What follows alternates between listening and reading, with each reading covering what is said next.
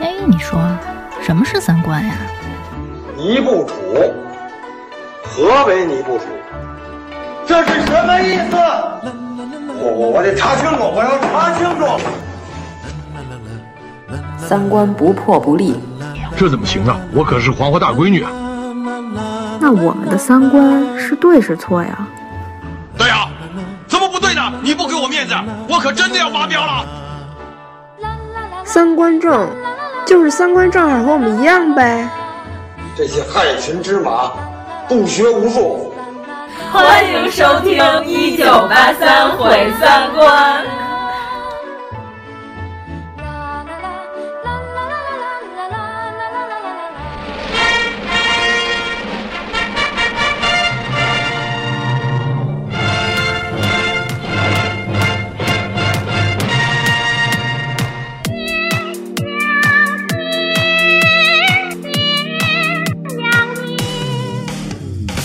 草长莺飞，春意盎然的日子里，春意盎然，春意盎然，我们迎来了风月大师李汉祥，李汉祥，风月大师李汉祥。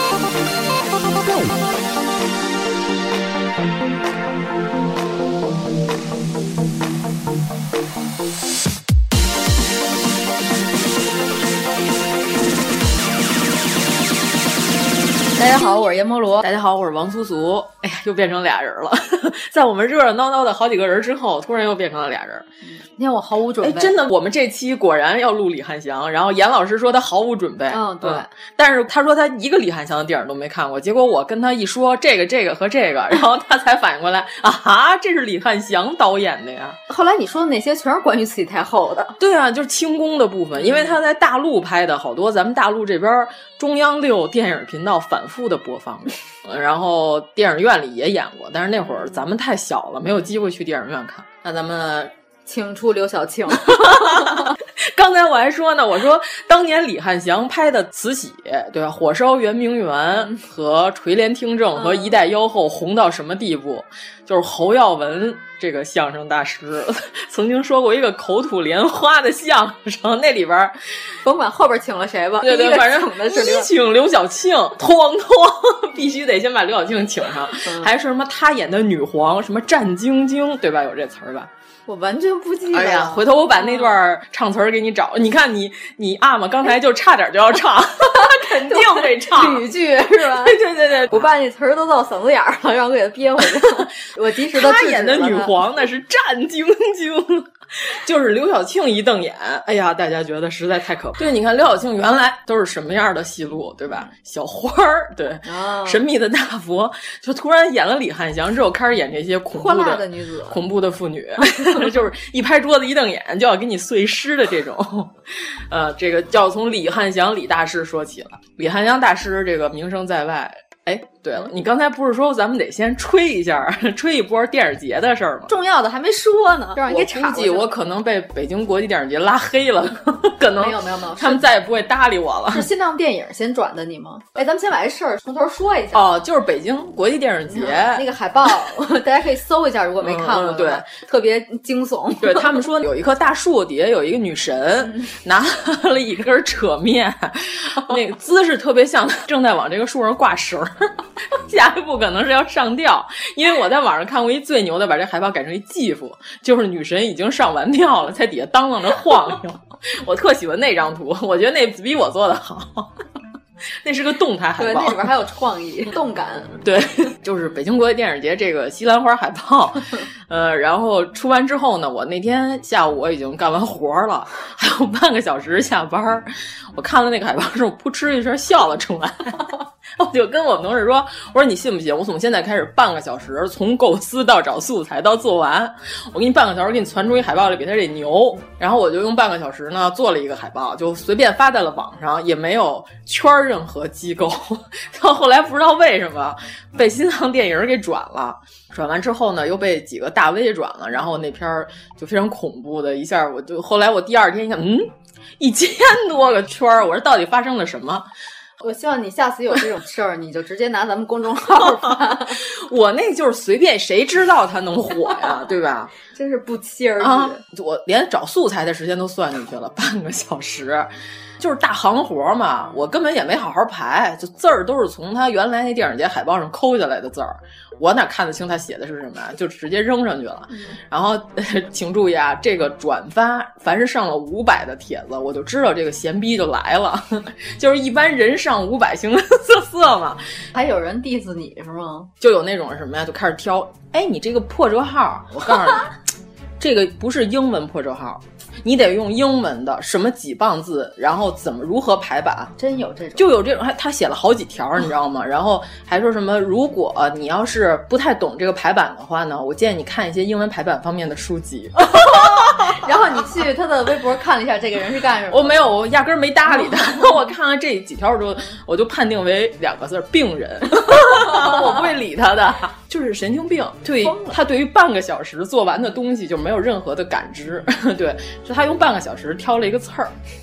然后还有另外一个人，就是一共就这俩人、啊。挑刺儿是这个世界上最好做的事儿。对对对对对，就是干活是这世界上最不好做的事儿。嗯，然后关键是还有第二个人更牛掰，告诉说原来的海报不好看，这个做的更不好，然后满篇都是英文。做的什么解宝？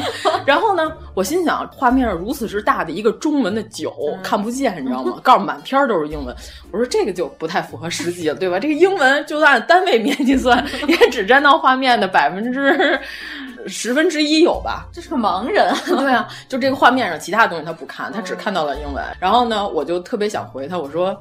老娘用半个小时做了一张海报，你用半个小时从嘴里掉出一根解宝。后来我一想，算了，我为什么要理他呢？就是理他我就输了，对吧？就不要搭理他。就是、他就是想说他认识二十六个英文字母，他得显摆一下。就是不上网，我跟你说吧，就是你不知道闲逼有这么多，就是闲的呀。就他有空，他干这件事儿，因为他没有什么正事儿可干、嗯。对对，因为我想说的是，其实并不是我这个设计有多好，我可以理解所有转发的人的心情，是为了 diss 官方审美。就是一旦有一个可以骂官方审美的机会，大家是要牢牢抓住这个机会的。正常的所有的设计和正常有审美的人都会这样做。啊，对，就是大部分人只是为了拿这个帖子当一个宣泄口，这我完全可以理解。所以好多人就是站在领导的角度上，然后就是写领导的语气啊，你这个这个黑白色对吧？这不吉利，然后最后加个狗头，然后我就看到这种帖，我就给他回，我说：“嗨，你已经是一个成熟的微博了，要学会自己加狗头了。”然后还有那种，就是写了一大堆被骂的，然后最后说：“哎，二营长，我憋不下去了，我的意大利面。”然后我就给他回我说：“报告团长，又有友军来骗意大利面。”就这种我就回一下，然后剩下的那两个人就。没有必要，你知道吗？就理他干什么？理他就给他脸了。第二个就直接上来就骂街那个，那个我确实看了一眼他的微博，非常好奇。就我很好奇，就是这种看见英文然后就颅内高潮的这种人是怎么想的？就不知道这英文怎么他了。毕竟我们不是学心理学的，对，就是可能啊，对对对，就八国联军可能来的时候他们家门没关严，是吧？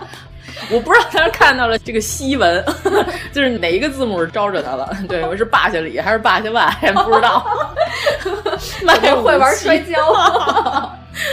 然后我就进去看了一眼。哎，这片是李汉祥拍的吗？不是，也不是太。哎，但是他那《八旗子弟》里边有讲摔跤的故事。关键就是，我就进去看了一眼他的微博。呃，竟然是一个还用手绘板，平常要画画的一个人啊！但是他的审美非常的劣迹，就是他画那个树就可以 可以改怪石，也可以改成张飞的那种树，你知道吧？就是改成张飞之前可能是个美人儿，就这么一个水平的人类。要我们手动送他一些扇面，呃，让他涂黑了写金字儿。哎呀，真让人无法忍受。可能是费墨老人。哎呦，你这梗啊！费墨可还行？哇塞，就你这梗，哪个九零年代出生之后的人知道你说的是谁？不知道自己百度一下费墨是谁？非常有梗。费墨老人，我真惊了。然后这就是近期内我们和电影发生的最有关系的一件事儿，啊，我就是没想到转了这么多帖，呃，然后我也非常理解大家转发这一帖的心情，因为并没有任何一个公司来挖我，被无视了。但是那个帖子很火，对对对，嗯、就是从专业角度上讲，我那就是一大行活。哎，你那转了多少斤啊？一千不是一斤吗？不是两千一斤 哦，那我是二点七斤，哇，太厉害了，太二点七斤，都是整数的斤了。对对对，哦、快三更了，真是快三更半夜了，快三更半夜了，太吓人了。然后热度大概有二球，还是一点五球？对，哪天给你还给我解释点球？是《流浪地球》在最火的时候讨论的热度的数量，称为一球。大概是多少热度我忘了，是称为一球。然后我这帖大概有一点多球到两球之间。感谢吴京老师给我们贡献的这个单位，嗯、非常好用，让我们的热度以后有了衡量标准，对吧？转发多少斤，热度多少球，这个就非常直接，就说出来倍儿有面子。同意了度量衡，对对对对，他是有贡献的人。哎呀，度量衡我真惊了。好，咱们回到李老啊，李老，李汉祥老师，就是一般大家都是说李汉祥老师是风月片大师。但是其实人家这个并不是，咱上一期结尾也说了，我觉得他不是以风月片为主，其实他是喜欢这个野史、乱七八糟这块，所以我就特爱看，因为他太野了，大拌菜。对，然后李汉祥老师对咱们现在电影最大、最深远的影响，什么轻宫剧，嗯，就是这是他最最深远的影响，就是好多人都不知道这为什么我国如此热爱拍轻宫剧，就是在他之前。上海就是在解放之前拍那些黑白电影里边有轻宫剧，但是并不是一个主流的，因为首先古装费布景、服装都那肯定比现代戏要费钱，就是拍摄周期时间要长。然后这个李汉祥大导演最喜欢拍的就是这古装猎奇剧，就是搭这大景都特别精细精美。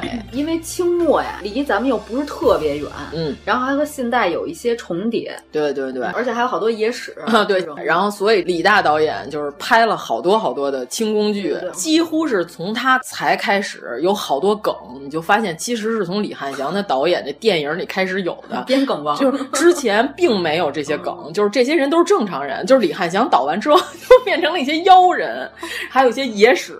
反正咱先说这李汉祥导演是一九二六年生人，哇，那可个儿不小。对，咱上期节目结尾也说，他是一个在锦州出生的，但是在北平长大的，嗯、就是北京那会儿还叫北平。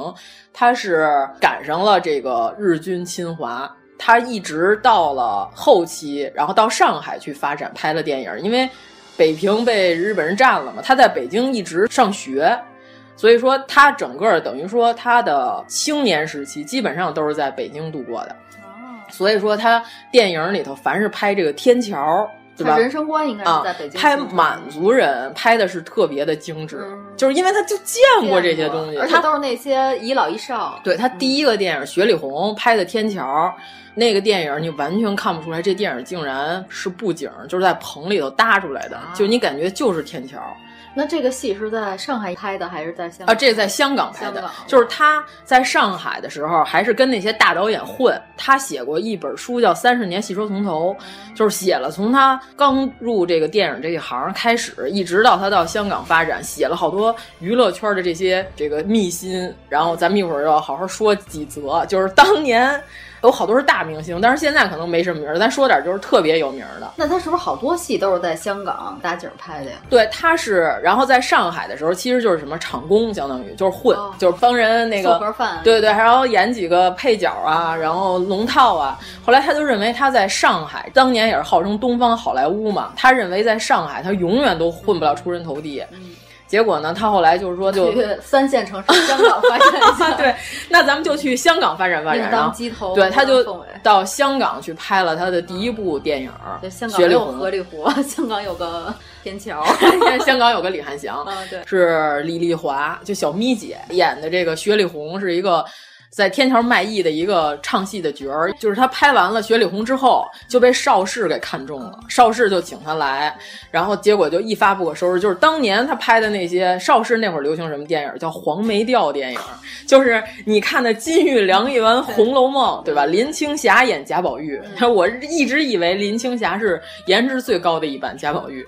就是演着演着唱起来了，就是不知道为什么，就是演着演着，哎，开始唱歌。林青霞演的贾宝玉真是个傻白甜，他那会儿的定位就是傻白甜啊。贾宝玉也演成了傻白甜，对，那会儿邵氏就捧七公主啊，就是乐蒂呀、林黛呀什么这些，这就那会儿的大，就相当于现在的小花们，呃，相当于现在的杨幂、周迅、关晓彤、章子怡、章子怡和周迅，周迅，反正就是这些吧，咱就是前后差不出二十岁嘛。哦，你这。范围有点大，就是如雷贯耳嘛。就是说起名字来，就哎呀，这个名字怎么这么如雷贯耳啊？然后所有的这些女明星，就为了捧她们，所以呢要拍这个黄梅调电影，就是女演员演男的。三笑你知道吧？就是保种呗。对对对，三笑你看过吧？演的唐伯虎点秋香，唐伯虎也是女演员演的。没有哎，哦呀，没看过，哎呀，太可惜了，回头补一下，还挺好看的。我就看过唐伯虎点秋香。咱们俩好像是两代人一样，为什么我老一天到晚在家看这个片儿？就说你是不是一九二六年出生？就是 三笑当年在内地演的时候，就是票买不着，根本就无法拿到电影票。然后后来在电视上重播了 N 遍的时候，也是大家都争看，因为那会儿家里有电视的人也比较少。李汉祥拍了好多黄梅调电影，就是黄梅调电影的末期，最最后黄梅调电影的尾声是什么呢？《新白娘子传奇》，对吧？也是这个演着演着就唱起来了。就是《新白娘子传奇》的导演是李汉祥当年的徒弟啊啊！对，你就看所有的那些风格还都挺邵氏的，虽然是在台湾拍的。我觉得新白他之所以这个歌能流传下来，完全是因为编曲已经很现代。对，其实他那里头你看就那一个调，几乎美景就 是那个调，把所有的词儿都编，进来哎呀一滋 悠。对对对，如果说我们押不上韵，我们就哎呀一滋悠。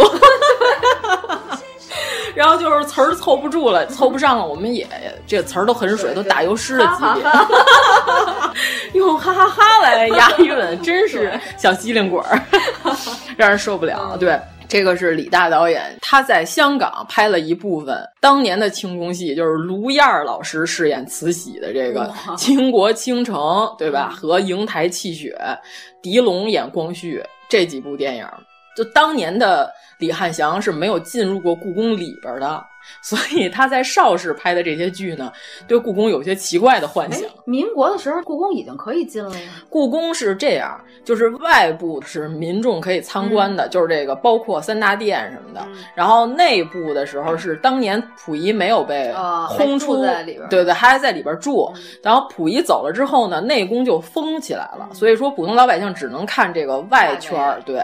呃，午门啊、三大殿什么可以看，但是所有的内宫，因为它里边有好多文物保存，就不能让你随便进。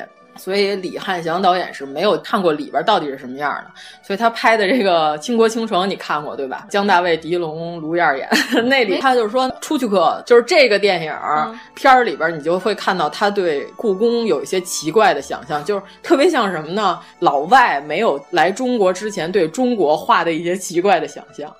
就是他拍的这个故宫里边都特宽敞，就是咱去过故宫都知道，其实里边包括寝宫啊、内殿啊，就算是三大殿本身，它也不是灯火通明的，嗯，对吧？它只有那一点点采光。李汉祥拍的跟罗马或者是西方欧洲宫廷一样，就是特敞亮，然后慈禧那座位巨大，然后所有人都在一个灯火辉煌的地方，而且他那个拍的外景是画的，所以也特别奇怪。但是后来李汉祥在邵氏拍完之后，他不是自己成立公司了吗？因为邵氏有一个方逸华，就是邵逸夫之后掌权邵氏的一个大姐，嗯、太抠了，就是邵氏跑了好多好多人，哦、就是因为受不了了。而且李汉祥毕竟他是在内地生长起来的人，他对内地还挺有情结的。嗯、后来八几年的时候和内地有联系，刚刚改革开放嘛，就肯定要吸纳一些有意来进行文化发展的。港澳台胞，对吧？然后李汉祥就来内地拍了《清宫三部曲》。其实本来他是想拍五部。其实，在香港发展的内地这边的人还挺多的。对对对，什么刘询、林雪，这些都是啊。对，因为他们原来林雪是因为在天津长大的，所以林雪的普通话特别好，不是那种香港普通话。然后。呃，刘询是因为原来就唱戏的，所以他普通话就更好了。然后李汉祥就来内地和内地合作嘛，然后当年就是如何礼遇这个李大导演，就是允许他在故宫真的进故宫里边拍戏，就是现在他想都不要想，你想在故宫里拍戏门儿都没有啊，开玩笑呢。就是因为当年他们在拍《火烧圆明园》的时候。是火烧圆明园还是垂帘听政？我忘了吧。因为这个电线走线的问题，烧坏了故宫的地毯，结果故宫再也不允许任何剧组进入故宫拍戏了。另外一个进入故宫拍戏的是这个意大利的那个导演拍的《末代皇帝》，就是大家都知道。那甲方乙方呢？你说的是大腕儿吧？大腕儿葬礼，对，那是在太庙，那不是在故宫，就是真正进宫拍的，就是这俩导演。而且李汉祥是真容进到屋子里头拍的，是就是李汉祥一个人儿，啊，后来就有了横店了嘛，就有影视城了，就不一样了。在拍这三部戏之后呢，就又没有戏拍了。然后呢，我们就不细说为什么啦，就是这大家都了解历史就知道。而且那个时候，你以为咱们大陆就是逮谁封杀谁吗？台湾照样是这样，都是中国人啊。对 我们凡是跟大陆有所合作的香港导演，我们就封杀你。就为什么梁家辉当年就被封杀？梁家辉，梁家辉啊，被台湾啊。为什么呀？因为梁家辉演了三部里头两部的咸丰皇帝，对吧？这个等于什么？跟大陆有所合作的香港演员，台湾就要把它封杀掉。但是当年的电影主要的市场就是在香港跟台湾，台湾不能上映，就相当于什么呀？这电影票房损失了一半儿。然后这梁家辉一下就没戏拍了。所以那会儿为什么说梁家辉是影帝街头练摊儿？就是他卖小玩意儿去了，直接上大街卖东西去了。然后在这种情况下，就是梁家辉就特别感谢他的夫人，当年就是不离不弃陪伴他。而且当年梁家辉是什么呢？就是因为他没有收入了，他演不了戏了，他就给报纸写专栏，而且文笔非常好。就是有机会可以去找梁家辉写的专栏好好看看。靠码字儿来，你看我们喜欢的人都是才子，对他真正的是一码字儿的，就是他不是那种假学历，是吧？不像翟天临和 最近出事儿的赵立新老师，就赵立新老师进一步证明了我们电台的这个威力，对吧？他们那天咱们群里头翻出了我一年之前的朋友圈，当时我就说，我说赵立新这逼王真让人受不了，然后一年之后出事儿了，哎呀，真是可怕。而且他这种出事儿，不是说别人翻出来什么，而是真是自己找对啊，这完全是没事儿找事儿，谁招他谁惹他了？自杀式。对啊，你就是你，好歹我觉得这种水平的历史应该也知道啊。你卖的可是知识分子人设，一天到晚嘲笑和 diss 别人不看书的人，对吧？你这点事儿你不知道吗？他出了这事儿之后，他还死不认错，不知道这人图什么。你看他上那个身临其境的时候，就一定要把自己会说的那各种语言都得来两句。就是这么一款，对，就你会说好多国的语言，我们也能平摊华北平原呀。对呀，你看我是吧？我本来还说咱开头是不是因为最近天津那超市就有口音那超市火了，就是那 Seven Eleven，就是在这个草长莺飞、春意盎然的日子里，我们迎来了白色情人节。然后我本来想说，我们迎来了风月大师李汉祥。然后后来说别说了，太难受了。因为我觉得这个春意盎然、草长莺飞特别适合李大师，我做成一个鬼畜放到片头里。风月大师李汉祥，对吧？你看我们也能平摊华北，是吧？我们也可以倒口，嗯。哎，说到哪儿了？怎我们怎么就蹦到了赵立新？呃，梁家辉这个香港街头练摊影帝，就是当年梁家辉在街头摆摊的时候，好多人说：“哟，这不是大演员吗？”啊，还照顾了他的生意。就是梁家辉老师就是颇为落魄过一段时间，就是被封杀。然后梁家辉老师拜李汉祥是他的干爹，就契爹。他还跟李汉祥的闺女谈过恋爱。哦，对，然后他闺女在李汉祥好多电影里都客串过。就是火龙，梁家辉演溥仪这个皇后。啊，皇后就是李汉祥的大闺女李殿郎女士。哇，长得还挺好看。呃，对对对，她那个妆很恐怖。呃，对对对对对。然后这个二闺女就是要吵着跟溥仪离婚的那个贵人，有印象啊？那俩都是她。眉毛上有一痦子。然后这俩都是李汉祥的闺女。天哪！一个是李殿郎，一个是李殿心。他们家颜值好高。对，这然后这李汉祥特别爱让自己闺女客串，估计是为了省钱。那儿他娘呢？没有出现，跟李对，然后咱们，哎呀，咱们上一期的结尾，那个刘备的声音其实是我，你们有机会可以再倒回去好好听听。人正劲儿来了，咱们家那骡子埋的大声可都歇了。这个是李汉祥的闺女，原来与梁家辉老师还谈过一段时间的恋爱，但是后来人家是和平分手啊，并没有进行任何的撕逼。李汉祥老师后来他是因为心脏不好，做了一个心脏大手术，然后就息影了一段时间，然后回来再拍就有点不如当年的辉煌了。就是李汉祥大导演的最后一部片子什么呢？《火烧阿房宫》，请的是刘晓庆，但是这个片子在拍了没多长时间之后。拍摄到一半的时候，李汉祥就是心脏病突发身亡了，所以这个片子网上有，可以找来看看，就非常诡异。用现有的素材剪，呃，不是，就是好多就是其他的导演临时来急救来拍的后边，所以就是几乎不能称之为李汉祥作品了。这个就是李大导演的这遗作，呃，简短的一生，咱们就说一下，就是因为他当年和刘晓庆合作的很好，嗯。就是刘晓庆被香港人所知道，那是因为拍了这个《慈禧三部曲》《清宫三部曲》。你先说说这《清宫三部曲》都是哪三部？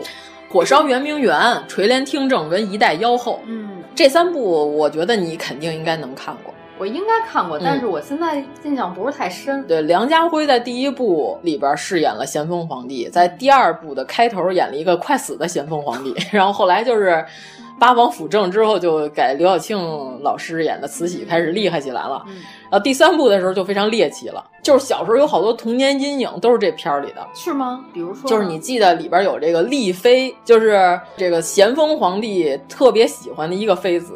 他说他什么身段柔，然后那个手又软，然后腿又长，然后结果后来这慈禧当政之后，把这丽妃的胳膊腿全砍了，把她放在了坛子里。哦，你有印象吗？有印象。几个太监把这个坛子抬上来的时候，丽妃的脑袋露出了坛子，还在唱《艳阳天》，然后这个打的光就是那种蓝紫蓝紫的这种惨白的光，然后丽妃非常诡异。反正关于武则天和西太后都有这种类似的传说。对，这一段就是什么？从李汉祥开始，因为人家明明是吕雉，而且吕雉把戚夫人扔到了厕所，并没有装在坛子里。结果后来刘晓庆拍武则天的时候，又把这段又用在了王皇后的身上，王皇后也在坛子里待过。但是这段在我童年来说，那是完全的童年阴影。就是你我这么一说，你是不是有点印象了？就是童年版的《电锯惊魂》，特别诡异。就是你想，一个坛子里头是吧，露出一个美人头，然后还流着血，结果那个头发都披在坛子外面，还跟慈禧聊天对话。对，坛子里要是露出的是饺子，那就是 原乡人。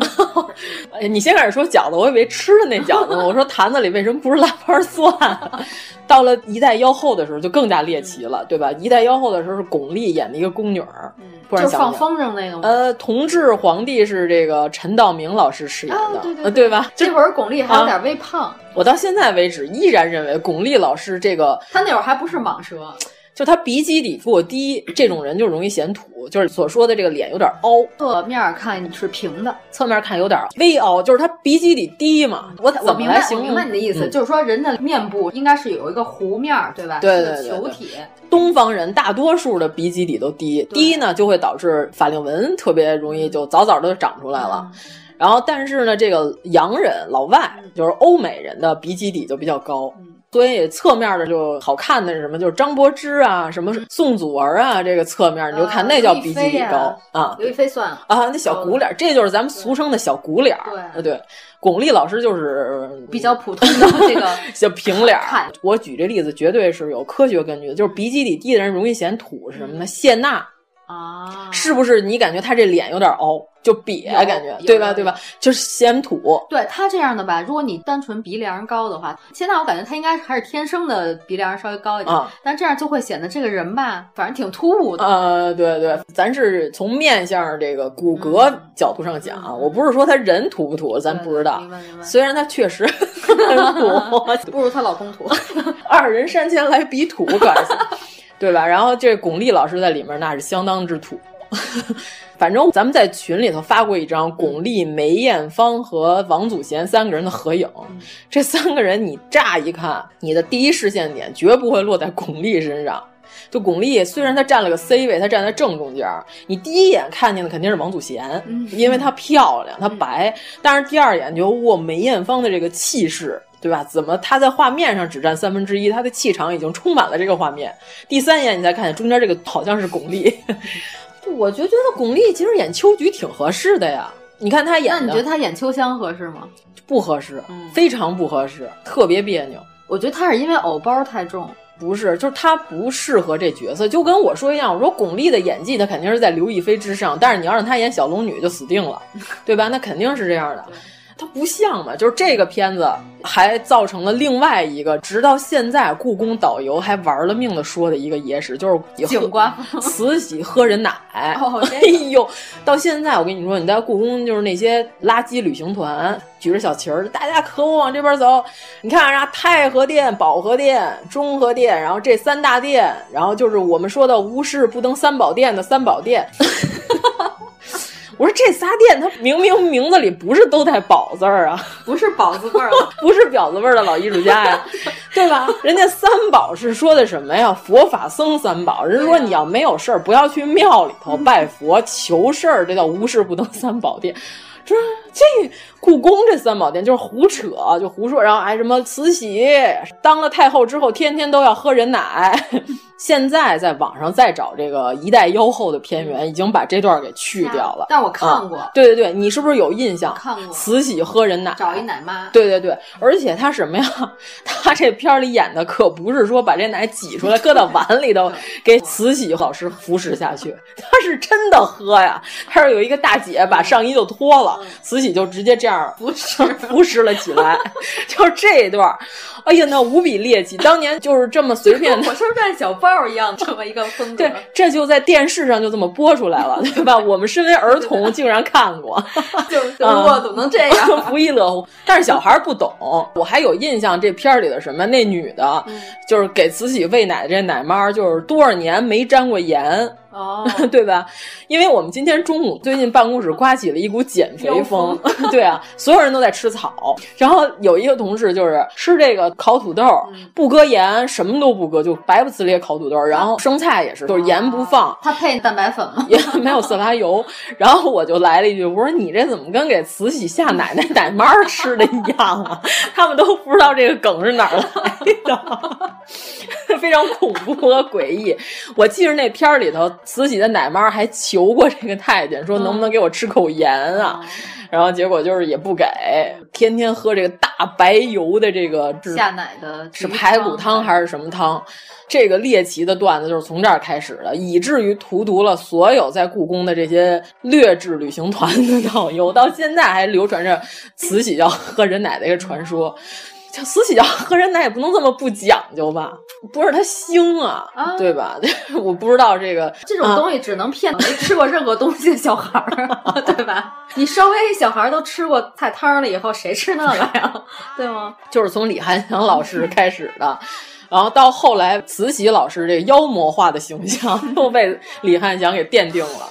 就是你看，我举这几个例子啊，就是就是丽妃进缸，这是绝对没有的，因为当时清宫里头说了，就是有这个记载，有丽妃这个老姐姐。人是什么呢？人在寿康宫安度晚年，慈禧生前对他还颇为不错，就是很照顾他。人家是好死，不是这个 赖活着，对吧？这一点咱就破除了迷信。而且李翰祥还是爱写什么？第一集《火烧圆明园》的时候，你记没记得？刘晓庆刚进宫的时候，看见那个石匠在那刻“龙在上，凤在下”，慈禧还来了一句说：“我偏要凤在上，龙在下。”后来故宫里头确实。有一个石刻，上面是凤在上，龙在下，然后但是这个发现这石碑拿到了，但是那是慈禧已经当了多少年老太后之后的事儿，她刚进宫的，她一个秀女，她哪有这种这么开明的思想？那不可能的。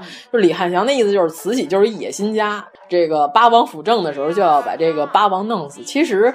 咱们这么说，慈禧那个时候，我觉得还不能称之为一个野心家，她应该是当了太后很长很长很长一段时间，逐渐逐渐的，她的权力欲起来了。就转发量超过三千了以后，哎呀，那你的意思是影射啊？但是我还是比较理智的看待我这个，嗯，咱们为什么这么说呢？因为当年曾国藩进京的时候。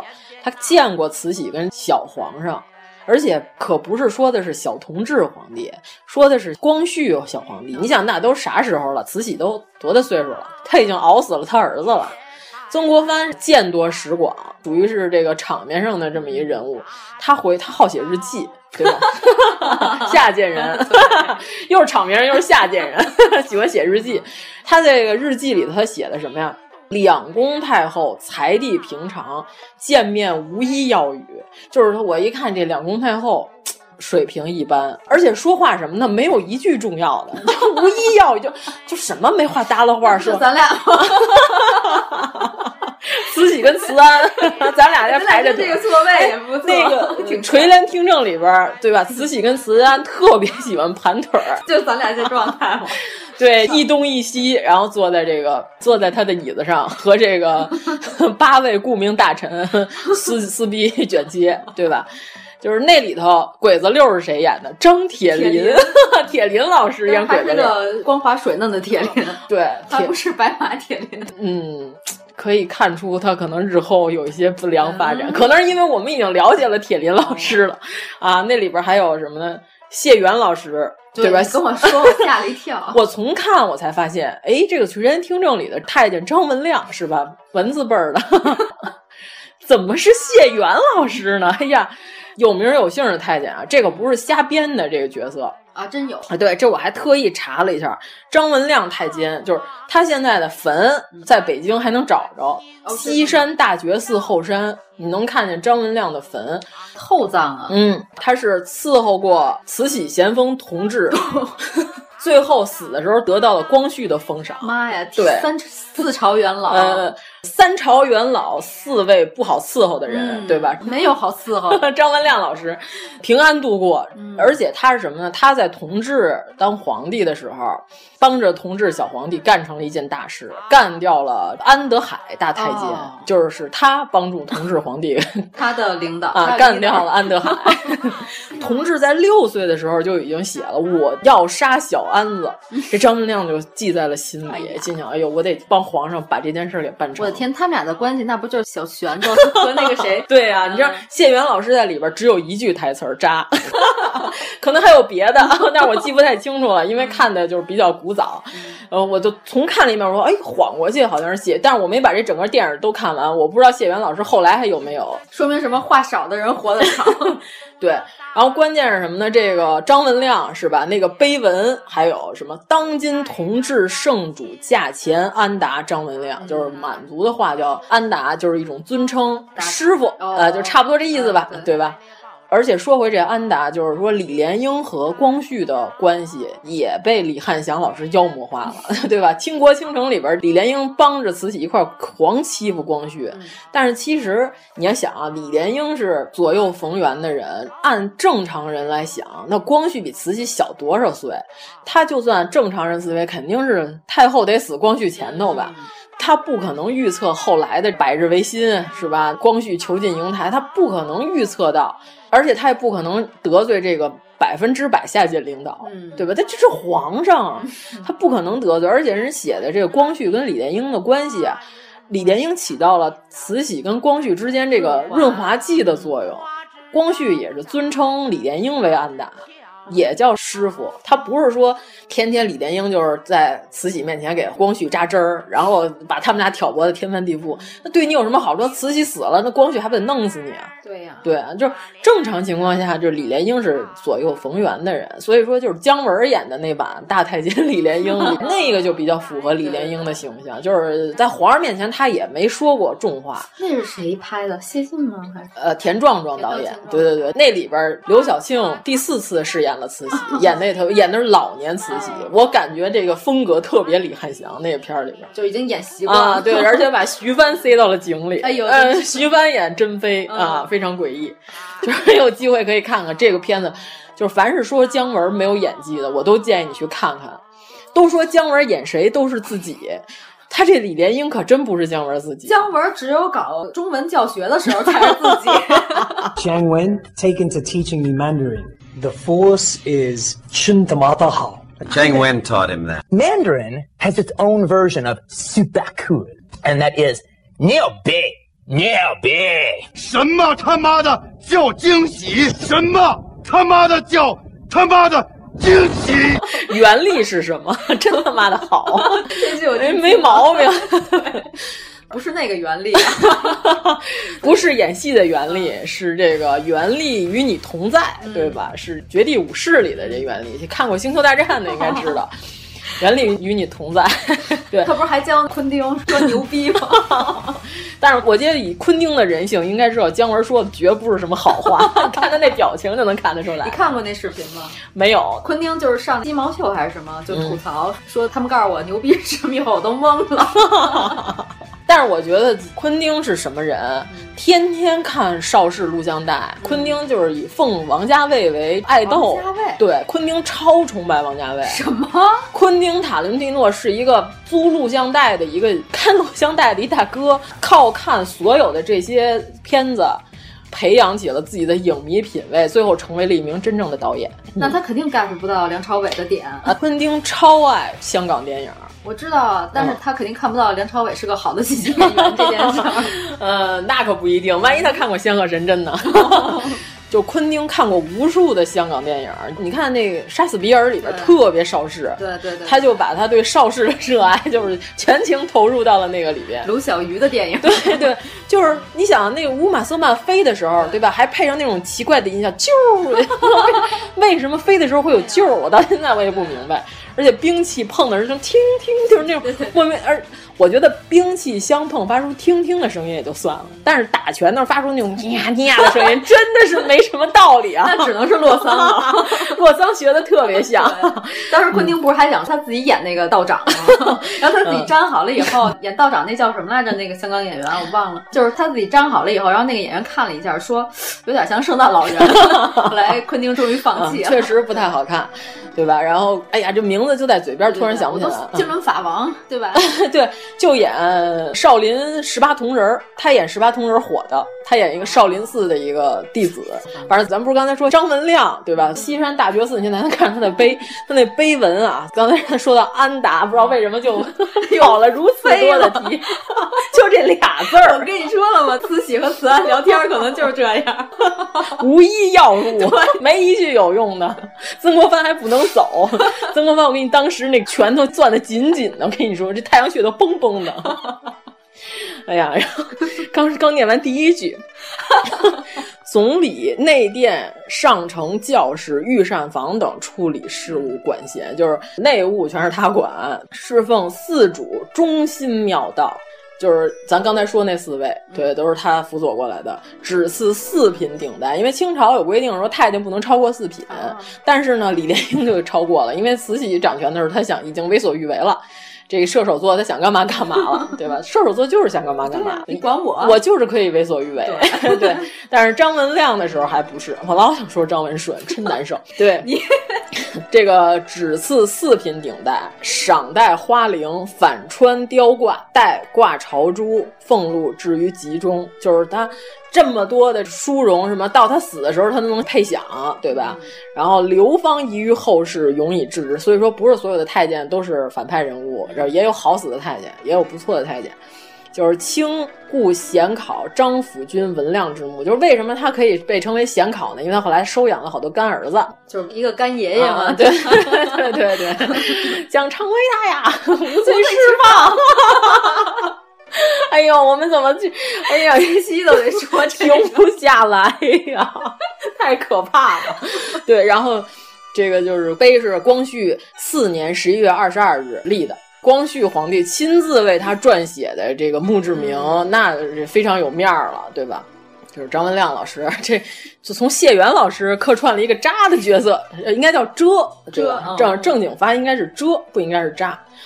然后咱们就说到这个清朝的皇帝家教也很严，对吧？所有的皇帝从康熙开始规定，六岁就得上学，六岁上学，而且他是一年，除了他父母过生日，还有这个祭祀祖宗的忌日，还有各个就是重要节气，没有一天休息。对，嗯，就是连皇上自己的生日都不一定能休息，而且凌晨就得起来念书。对对对对，这一天就是全都在这个痛苦当中度过的。所以说，清朝皇上没有混蛋。你看那些画像，从一开始膀大腰圆，到最后 都油尽灯枯。对对对，这个哎呀，都耗成这样了。可见小孩还是得多睡觉。对对对，非常可惜，就是好多都坚持不到成年就挂了，呃，生病嘛。所以这个皇上，清朝皇上确实没有混蛋，与这明朝的这几位皇上相比。清朝皇上还是比较像样儿，比较辛苦、嗯，但是他就赶上封建王朝必须完蛋，就是历史的车轮滚滚将他们碾压而过，所以他们只能这样。从上一期开始又开始 说这些书面语言，但是我并没有准备稿，我稿作证作证啊，对吧？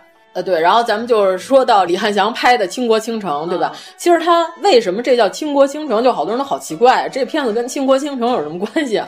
这里没有美人啊，可 只有张美人。对啊，就是哎，这个姜大卫的母亲其实是给卢燕老师配音，因为他这卢燕老师的北京话也非常好。他原来是什么呢？拜梅兰芳为师唱京剧的。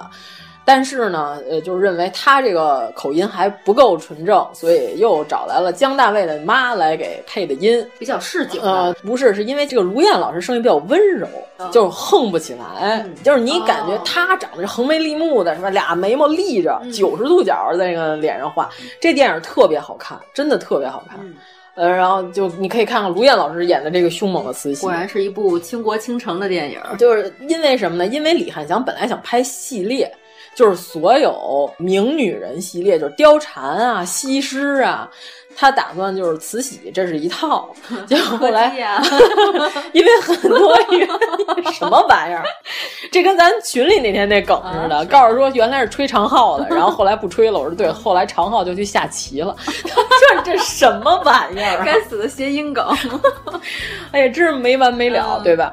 然后卢燕老师，曾国藩还在这跪着呢，你就想，对，你想曾国藩还在底下捏拳头呢，太阳穴还崩血呢，从九点都跪到十点了，慈禧跟慈安还没说完，没有一句正经的，对吧？呃，这个片子，那我们就是得说一个秘辛了，就是这个姜大卫老师与狄龙老师。如果当年有腐女这个行业的话，我跟你说，就是姜大卫和狄龙老师这个 CP，那我估计这个要超过如今的镇魂女孩啊！真的吗？哎呦，那火的不得了！那会儿就是邵氏，对吧？张彻自从得了姜大卫这个宝贝，把把都让姜大卫演男一号，然后说的是双男主，但是怎么看狄龙都像是搭的。那会儿他们邵氏有句话说是，因为什么呢？狄龙是精神，年轻时候的狄龙那是真叫帅。我对他的印象一直都是秃头以后，就是大家可以去搜搜狄龙老师年轻的时候演那些大侠，就是什么叫剑眉星目啊，什么眉如墨宝，什么这些该死的词儿，就夸人的这些词儿，就我随便往狄龙老师身上扔，就扔他他都配，对吧？嗯、就是不像好多人都不配。而且是英俊就不用再说了，但是呢，这姜大卫这丁老师身材也很好啊，对吧？嗯，回回张彻就让他光膀子，对，亮出你的腹肌，就 muscle 全是这块的。然而姜大卫老师呢，是以瘦而闻名的，可不是现在的姜大卫老师，对吧？现在的姜大卫老师可以出演秦沛。对我本来说这哥仨怎么长得谁不像谁，对吧？这个尔冬升老师、秦沛和姜大卫，这哥仨长得也太不像了。但是现在老了，岁数大了，哎，三位果然越来越像，还是哥仨，对对吧？江大卫老师当年那就是真的是就是以这个瘦弱之姿，在所有张彻的电影里都演男一号。那会儿邵氏有句话叫什么呀？姜大卫的男一号，女一号是狄龙，莫名其妙，对吧？那不就跟漫威 女号洛基是一样的？对。而且这姜大卫跟狄龙，就是俩人关系好到什么程度？俩人出双入对，就是从来你就是看见姜大卫都有狄龙，俩人没落过单儿啊。对，因为这个邵氏当年是什么呢？演员是合同制的嘛，住宿是住在这个宿舍里，俩人还在一宿舍，是吧？经常能在片场看他们俩拍戏的时候互相喂饭，哎、喂饭，天哪，对吧？然后就是就好关系好到这个份儿上。当年张彻拍这个，哎，我怎么从李汉祥开始说张彻？反正我要说啊，我就说了，我说了怎么着吧？就是咱们上一期也说了，张彻对李汉祥，对吧？精准的评价，咱这期再重复一遍，就是说，他说李汉祥是表面上看起来像一个威风的西楚霸王，但是呢，他腰间无意间会露出精打细算的算盘。李汉祥就是这么样的一位导演，所以说把把其实都算是狄龙给姜大卫挎刀。然后这回呢，就是李汉祥不知道是怎么想的，非得要让狄龙来演光绪。当年的香港，你记不记得香港拍这个清宫剧，就是带辫子的戏，有一种奇怪的发型，就前面是满头，前面不剃，对。然后呢，有很多人都会有一个美人尖儿 和一个大鬓角。对对对。其实是为什么呢？因为他们那会儿拍戏时间特别短，李汉祥拍我刚才说的《雪里红》这个戏才拍了二十天，拍完了。拍电影拍二十天，现在不可想象啊。但是当年香港就是以赶工而著名，而且人家这片子虽然时间短，但是人不糙。就我这海报半个小时做完，但是能过得去，能看得了，就这么一套路。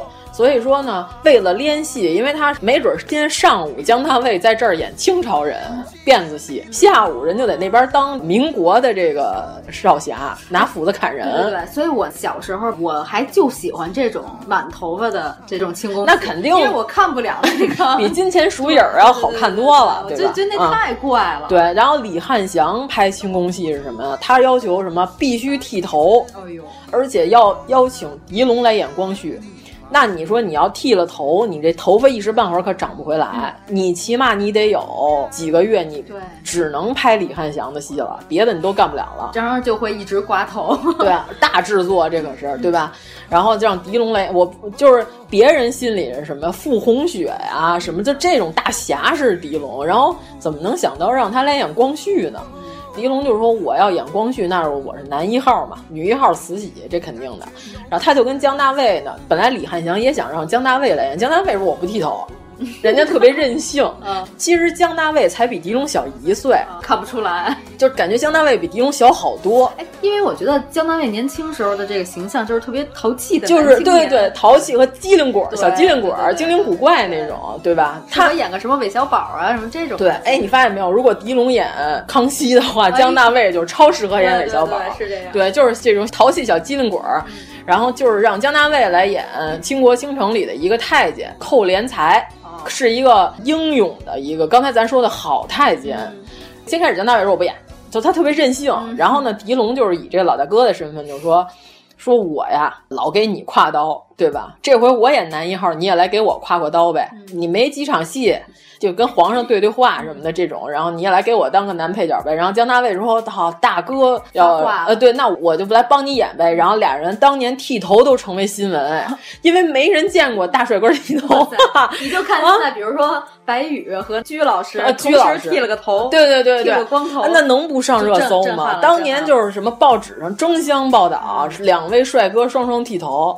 就相当于现在这个鹿晗这一流量的这种水平的人剃头，对吧？你看鹿晗跟油桶拍照片还成为热搜呢，天哪！对啊，然后就这俩人，结果呢，因为姜大卫呢会普通话，国语说的不错，在里边呢，姜大卫是原音出演了这个寇连才，光绪呢，狄龙得配音，因为狄龙只会说广东话，然后结果姜大卫演的好。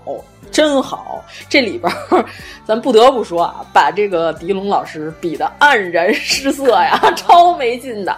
你就哎呀，本来光绪这个人就委屈，已经挺没劲的，就憋屈，就拧巴，然后没劲。结果这寇连才是吧，他又给皇上尽忠，他又给慈禧上条陈，然后又英勇就义，最后死了，是个好太监。结果这个演的特别好，你想他那小机灵鬼那俩眼睛是吧？那么一动换，然后灵机一动那表现，李汉祥他说我真会演，给他加戏。完了之后，姜大卫咔咔加戏，仿佛姜大卫的戏比狄龙还多。这回狄龙比光绪还委屈。结果愣把客串的姜大卫给加成了跟男二号的戏份差不多的了。就我感觉这俩人的恩怨吧，就是有一个说法，就他们俩后来有一段时间俩人交恶，就是关系特别不好，嗯、是由于这个《倾国倾城》这电影开始。但是我觉得这个是爆发点，啊、之前一直对都肯定得有人评价，就是因为姜大卫演报仇那个片儿里也是，狄龙号称也是双男主，但是狄龙演一半死了，姜大卫给他大哥报仇。凭什么我老演这么没劲的角色、啊、那个片儿这两位，姜大卫在里边穿了一袭白衣，在里边就砍的全身是血，盘肠大战。这张彻每次到结尾时都得有盘肠大战。哎，我原来看过一个电影的一个片段，就是两位插刀。说我要为兄弟两插刀，真的把刀插进去。了当时我觉得这个是不是会是张彻的电影？呃，极有可能。你看那个血是不是红的像红药水一样红？差不多吧。那有极有可能是张彻的电影。就是，然后那里边就有个角色关小楼，就当年这个片儿呢，一个叫李碧华的大姐，她当年还叫李白，然后李白不是嫁给撒贝撒贝宁了吗？还写过 好多诗，还写过好多诗。对，然后。李碧华，然后就因为她当年是吧，是个隐形腐女，哦、是个迷妹。哦、这个片儿她自己她自述，她看了 N 遍。她后来把这个角色改了个姓叫段小楼，写了一个著名的文章叫《霸王别姬 》哎。这里边讲的是一个武生的故事，也是跟京剧有关。李碧华就是此生写了好多名剧。都和京剧有关，这就是因为什么？他是这两位的脑残粉，这个 CP 粉。李碧华，你想，就这么个电影，居然能有导致《霸王别姬》的诞生，对吧？你看张国荣在那里边也是一个白衣服，对吧？短头发非常漂亮。呃，咱就不说这些了，咱就说到给姜大卫加了好多戏，然后这个剧一上，哎呀，夸姜大卫的这个报道就演的真好，狄龙演的嗯还行，没人夸，然后也没人说好。嗯，狄龙肯定心里结果这俩人就是可以说从这部戏开始，俩人就是关系达到了冰点。冰点到什么程度呢？就是凡是公开的颁奖典礼的场合，就是有他没我，有我没他，就这种，就像蔡少芬和沈腾一样。我跟你说，以后这节目有他没我，有我没他。冰点，嗯，对，怎么不演呢？啊，这么懒演的这么好，怎么不演呢？哎呀，太可怕了！就是俩人关系到，但是呢，媒体有猜测。就感觉这俩人可能私底下也是人家老艺术家，岁数大了，到现在为止，俩人终于又重新又一笑泯恩仇了，又好了。但是咱举几个例子，就是说这俩人关系中间差到什么程度？陈可辛拍《投名状》的时候，本来是拍的《刺马》的翻拍，当年的《刺马》就是说的这《投名状》一模一样的故事啊，等于说是老龙门客栈和新龙门客栈的关系，这俩电影。这个他想请姜大卫跟狄龙俩人在里边客串两个角色，这俩人就是互相听说对方要来不演。那里边有一句台词就是姜老爷来了，狄老爷没来，真有说？有这句台词的调侃，哎、说了这件事情，就是还想请他们俩来客串一下。就是你看现在拍更新的《新白娘子传奇》，不是还请了严小青的这个严小青的妈又演了一下，严小青的妈。对对对，就是新版的这个里边给小青增设了一个母亲的角色，好像叶童也在里边客串了一下。大母蛇吗？对，然后。咱就说想请这两位是吧，来再续前缘。这俩人欣然不演，完全拒演，就是而且陈可辛在里边调侃了一下他们俩。还有一件事是什么呢？张彻等于算他们俩的这个如同再造父母一般，跟我亲手给你们俩捧红的，给你们俩写了多少戏？就当年有人把成龙举荐给张彻，说：“哎，这个小伙子还可以啊，你这哪个戏让他演一个？”张彻告诉什么？我的电影全是写给姜大卫跟狄龙的，没他啥事儿。就是成龙那会儿就是小屁屁，就根本就不算什么。那我觉得张彻和李碧华能聊到一块儿去，是吧？对，然后他就说我的电影全是给这俩人写的，就别人不配演。然后张彻的葬礼。姜大卫去了，狄龙没去，这都有他没我。对，按说我觉得葬礼你是应该出现的，因为干爹嘛，是吧？就是当年张彻带红的所有的那些弟子都来了，就狄龙没来。但是有人说，其实狄龙在葬礼的前一天已经去亲自祭拜过了。但是我觉得你差这一天吗，同志？不差这一天吧？说狄龙是因为赶拍《还珠格格三》里边的乾隆皇帝，没有来到葬礼现场。但是我觉得狄龙的戏差一天不差一天的不在乎吧？你先让张铁林顶一天呗。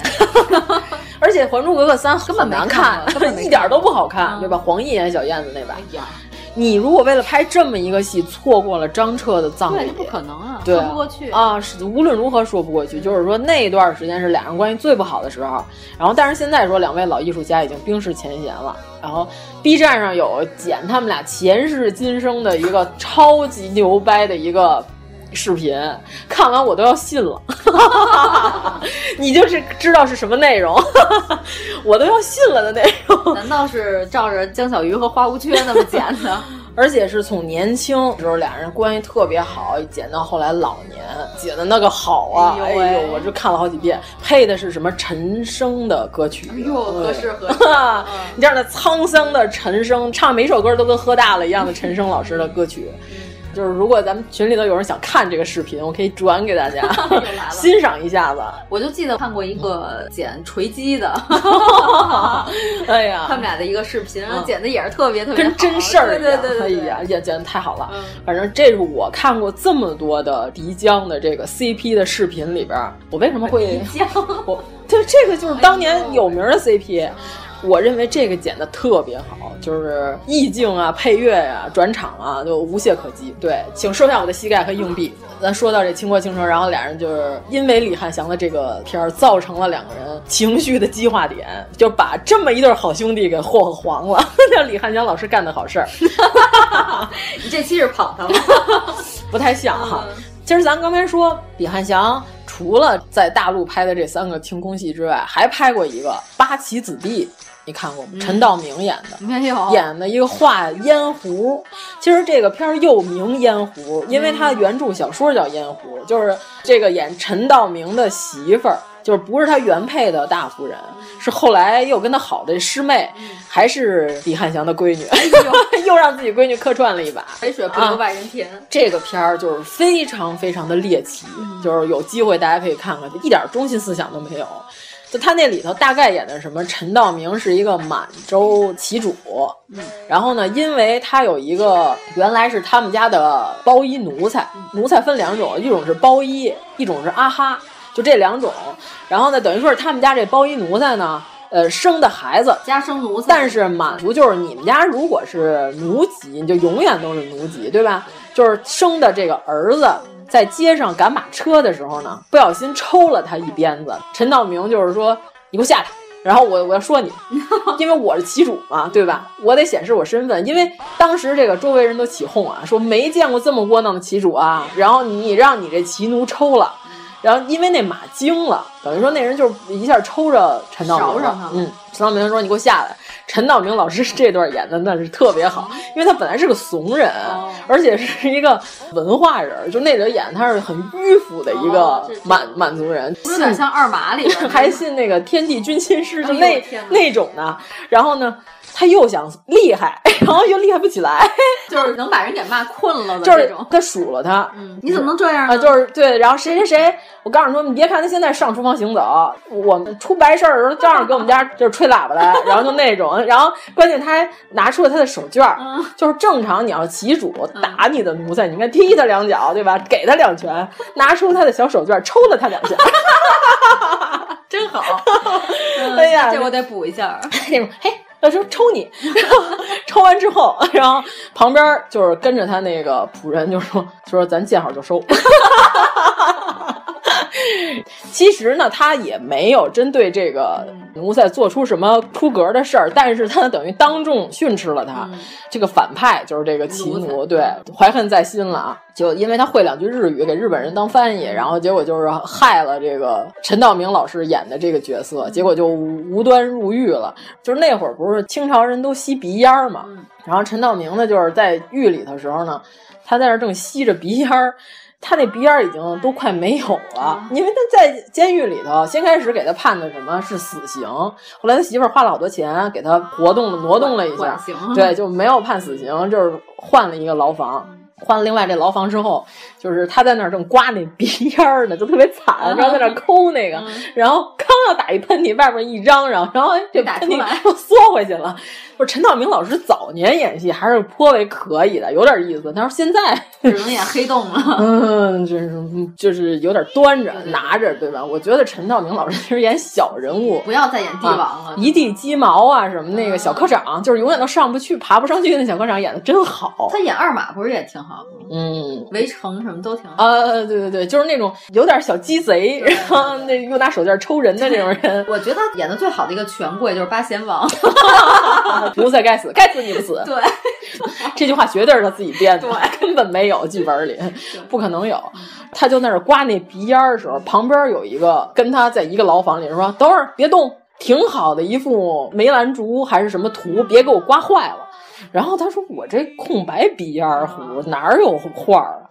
然后那老头就把他这鼻烟拿过，那上面不是挂在他那个玻璃瓶上还有点那个粉末吗？老头拿一根挑着苗进去，咔咔咔一画，画出一幅画来。老头画过沙画，就在那个湖壁上画出一画来。然后后来他才知道，这个人是当年画鼻烟的这个大师，也进来 了。对，他就问他说：“您是怎么进来的？”他告诉说：“我呀，我是来监狱里凉快凉快。”他说：“啊，这是什么理由？怎么凉快凉快？”他说：“是这样，我儿子让我哪儿凉快哪儿待着去，我就来了。”他说：“这个，你喝不喝手磨咖啡？不要喝手磨咖。”你还是用这碗抽自裁吧，你。对，然后他说为什么呢？他说我呀，给这个六王，当今的这个六王爷画了一套美国大总统。画完这美国大总统呢，他是擅长内画鼻烟壶，就是他们家吧是这样，要是俩兄弟呢，就一个传画内画，一个传烧鼻烟壶。如果要是生的闺女呢，就是画内画是传给女婿，然后烧瓷的这个是传给闺女。就是你要不烧，你这鼻烟壶永远都不能当鼻烟壶用了，因为它这画一刮就掉了，它得火中夺彩嘛。烧比那个还要麻烦，就是二十多个里边可能就一个能烧好，所以这鼻烟壶它当年它就贵，因为它是内画特别值钱。就是他画了一套美国大总统，从美国开国到哪个总统，林肯还是哪个总统，一个一个都画了一套。然后呢，结果这个另外一个王爷看说这好啊，我下个月我要出访日本，你给我画套日本天皇。呃，从第一个天皇给我画，我去，给我画一套日本天皇，我要送给这日本使臣。结果这六王说那不行，这我这套要他也画了，我这就不是孤品了。一个让画，一个不让画。对，这六王说那不行，我不能让他画。他说那怎么办呢？说要不然你到监狱里凉快凉快，我找个招儿让你到监狱里坐着。结果他就是到监狱里好吃好喝好伺候，然后在监狱里头，结果碰到了陈道明。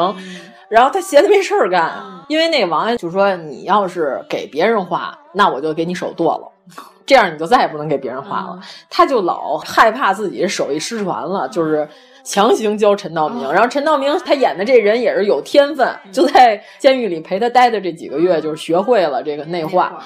对，然后但是后来就演他夫人又被他那个奴才给害死了，结果他出来之后就家破人亡了。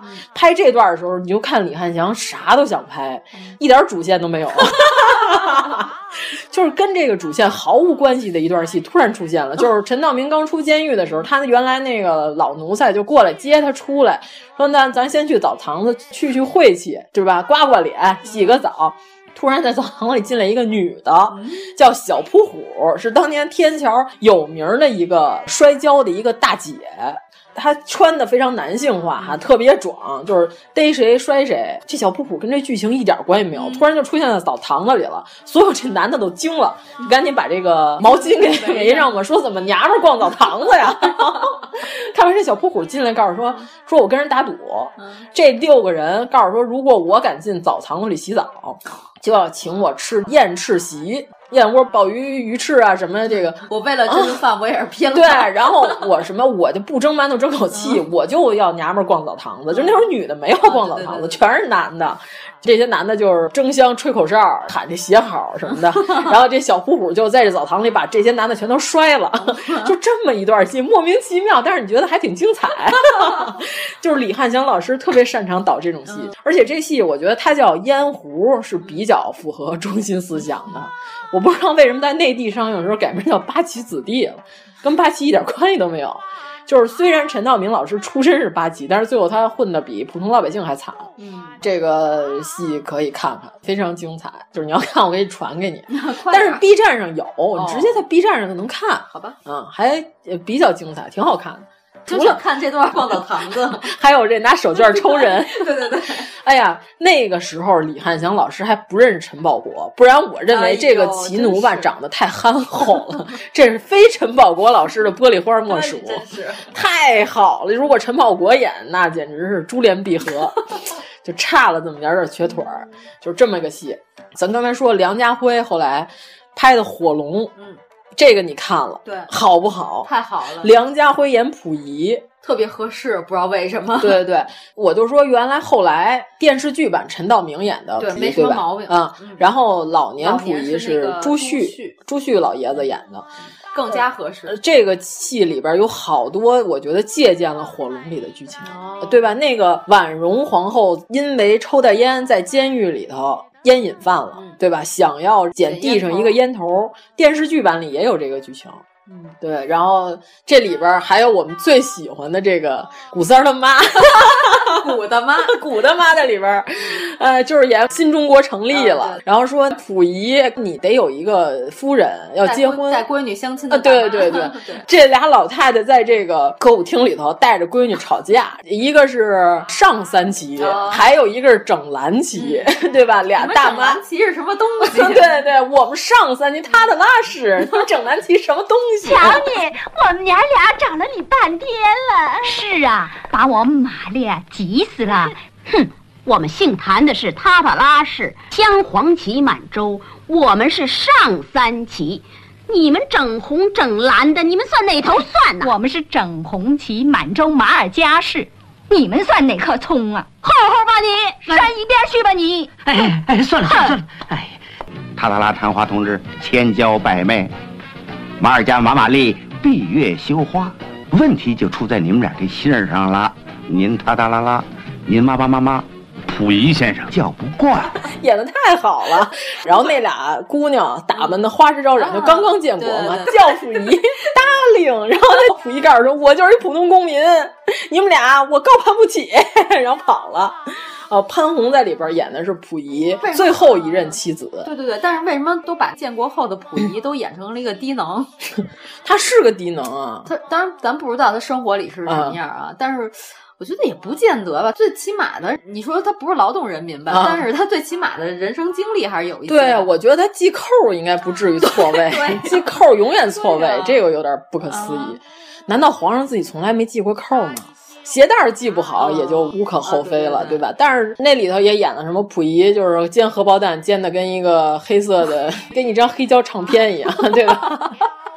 特别莫名其妙，又硬又咬不动。就是这个片儿，梁家辉演的真叫好，真溥仪，对吧？那窝窝囊囊、畏畏缩缩那样，溥仪应该窝囊吗？因为他在日伪政府的统治之下，是吧？当康德皇帝那会儿。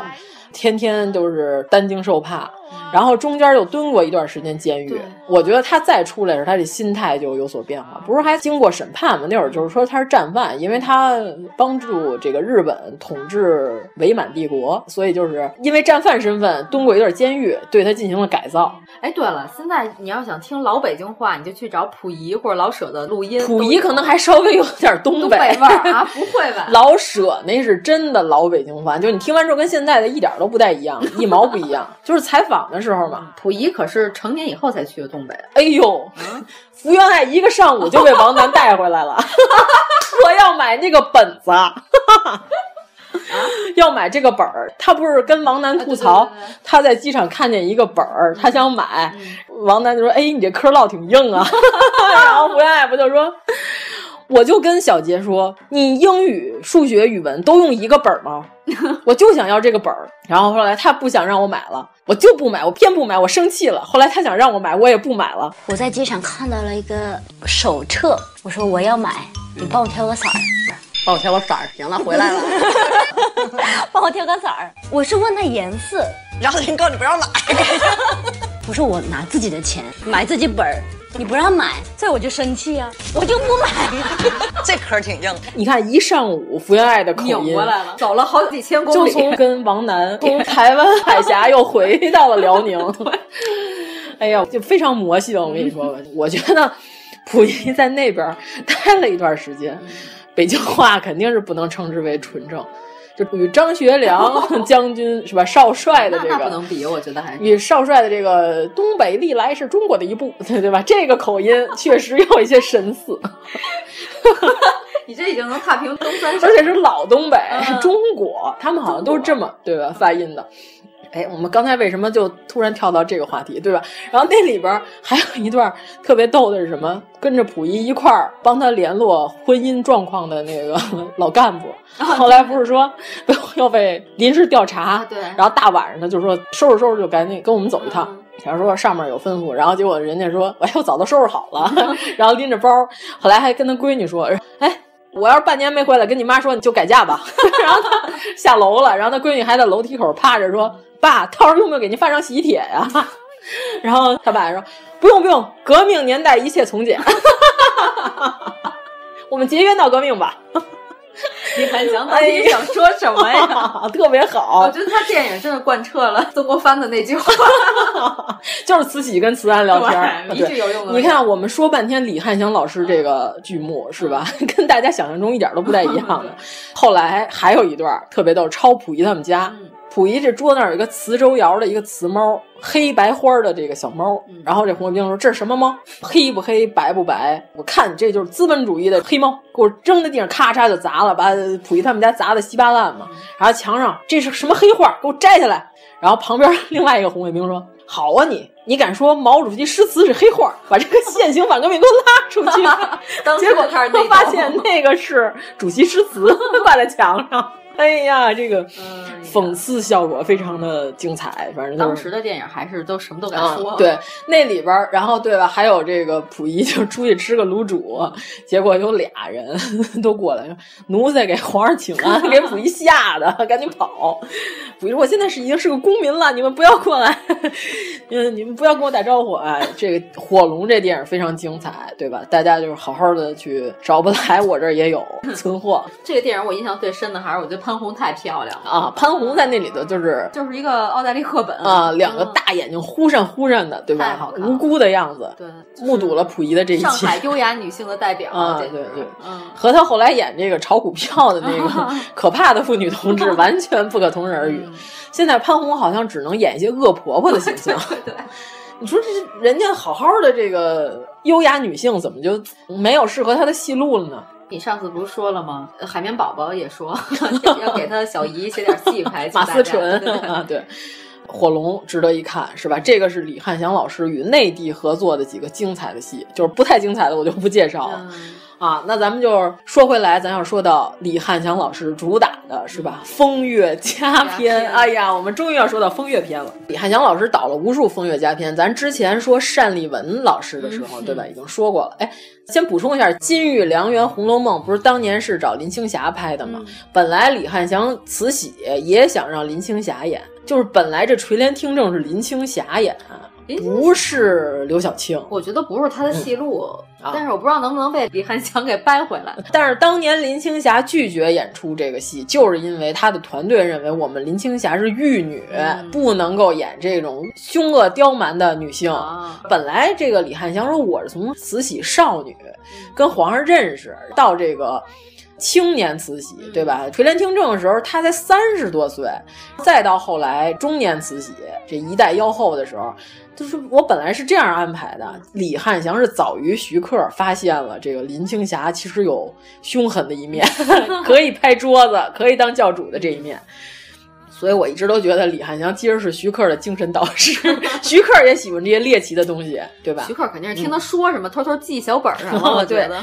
而林青霞，我这还特意记了一下，林青霞错过了好多这个经典的角色，就你感觉哎呦，林青霞要是演了，其实还挺好的。就是什么呀，垂帘听政西太后她给错过了，红粉里边饰演这个秋怡，而且当年是要说她搭档王祖贤演。也给错过了，而且本来是徐克导演，而且这什么《通天帝国》《狄仁杰之通天帝国》找的本来不是想让刘嘉玲演，是想让林青霞演武则天。我这可是现在林青霞多少上点岁数了，嗯，我没法想象她能不能诠释出来那个妆是什么。但是她演的是这个那个年龄，对对对，是这个年龄段。其实我也想，哎呦，要是林青霞演，那可就不太一样了，是吧？但是现在咱们先入为主吧，我觉得刘嘉玲演的也不错，嗯。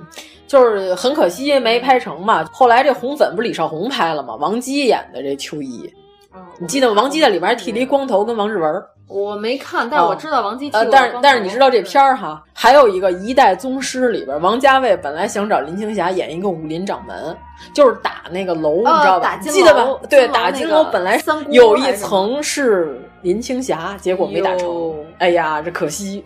有可能说，如果林青霞来的情况下，会单独给她设计一套嗯，对，一层是吧？一层怪，对，林青霞就是那个怪本怪，对，就是非常可惜这些角色林青霞没演。她如果来的话，她会非常出彩儿。对，而且一听，哎呦，还真有点想看，就是大家肯定，哎呦，林青霞耶，没演，比较可惜。这是林青霞老师错过，反正我觉得她西太后错过了，绝对是她一大遗憾。这是一个非常丰富的角色。但是呢，演技上来讲，林青霞肯定演技不如刘晓庆。刘晓庆演的那会儿是真好。嗯刘晓庆老师现在这个打完针打的，是影响了她的面部结构。李勤勤也整了，她以后再也演不了白景琦的儿媳妇了。哎呀，太可怕了。嗯，然后咱就是说到这个李汉祥老师这个风月佳片了啊，我就推荐俩，我都不多推荐，就是。单立文老师是吧？我们已经对他进行了丧心病狂的 彩虹屁吹捧。哎呀，彩虹屁都没说单立文哎！哎呀，真是可惜可惜可惜。李汉祥虽然不是第一个让单立文来拍西门庆的，单立文第一个电影演的是《潘金莲之前世今生》，和王祖贤一起，那是单立文第一次演西门庆。这电影你看过吗？我好像知道，是不是还有穿越？对对对，就是说的潘金莲因为要报仇，她不甘心自己被武松杀了，她这三杯呃孟婆孟婆汤只喝了两杯，最后一杯没喝，她就跳下去投胎了。呃，这个《潘金莲之前世今生》也是李碧华写的，这种妖里妖气的电影，对吧？就是贾志新讲话，他透着一股妖气，这种样子都是李碧华这老妖婆写的。结果这潘金莲投胎了，投胎之后呢？在香港嫁给了这个曾志伟饰演的这个武大郎的投胎，就是曾志伟包养了她，娶了一个漂亮的媳妇儿。叫曾志伟家特别有钱，是卖这个喜饼的，就还是原来卖炊饼那一套嘛。家里特别有钱。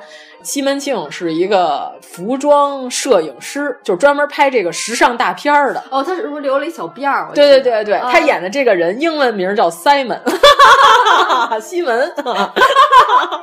我的天哪！对这个设置简直是绝了，这是极品谐音梗。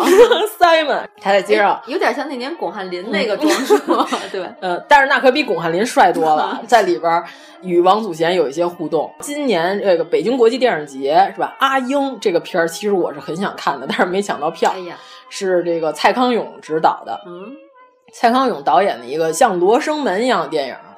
你觉得蔡康永的导演功力不怎么样？跟和高晓松比呢？这俩人是半斤八两。其实我很难在两堆烂萝卜里挑出一堆 更烂的萝卜。因为我觉得两个人都是玩票性质。对对对，就是蔡康永这个电影《阿英》，我就看过 N 遍了，这很仪式化，就是有舞台剧的感觉，有点像《大殿桃花源》吗？不太像，你看了就知道。回头我可以传给你。蔡康永导演的这种罗生门式的电影，已经有黑泽明的珠玉在前了。你再导，你导得过吗？你导不过了，对吧？咱就这么说，这里边是单立文老师又与王祖贤进行了合作，在里边演一个角色叫熊彦，豹哥，就是因为他英文嘛，以下简称单立文老师为豹哥，这个就是我们对他的尊称。我觉得他和祖贤那才是我心目中的银幕 CP，好吗？这高衙内是吧？和林夫人自己提的。小霹雳。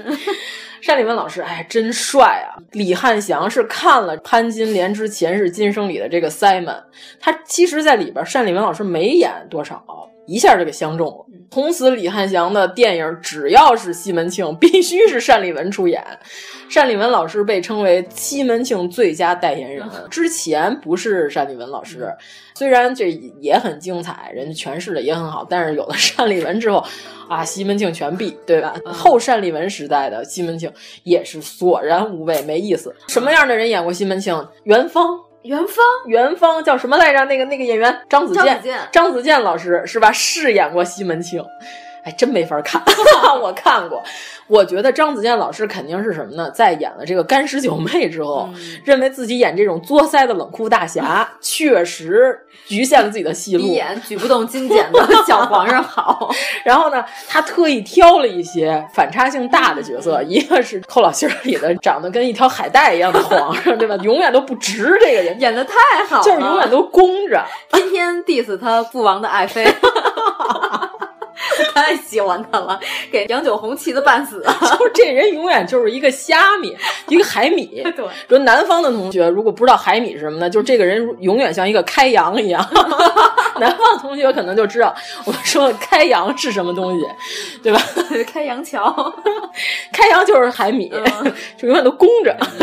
张子健老师饰演了这样一个角色，然后还演过西门庆，这真是不行，就是西门庆完全不行。这还有什么人饰演过西门庆？杜淳吗？杜淳演过那样就更不行了，别人大花、更加不行，没法看，没法看啊！还有这个李雪健老师那版的《水浒》的那个叫什么？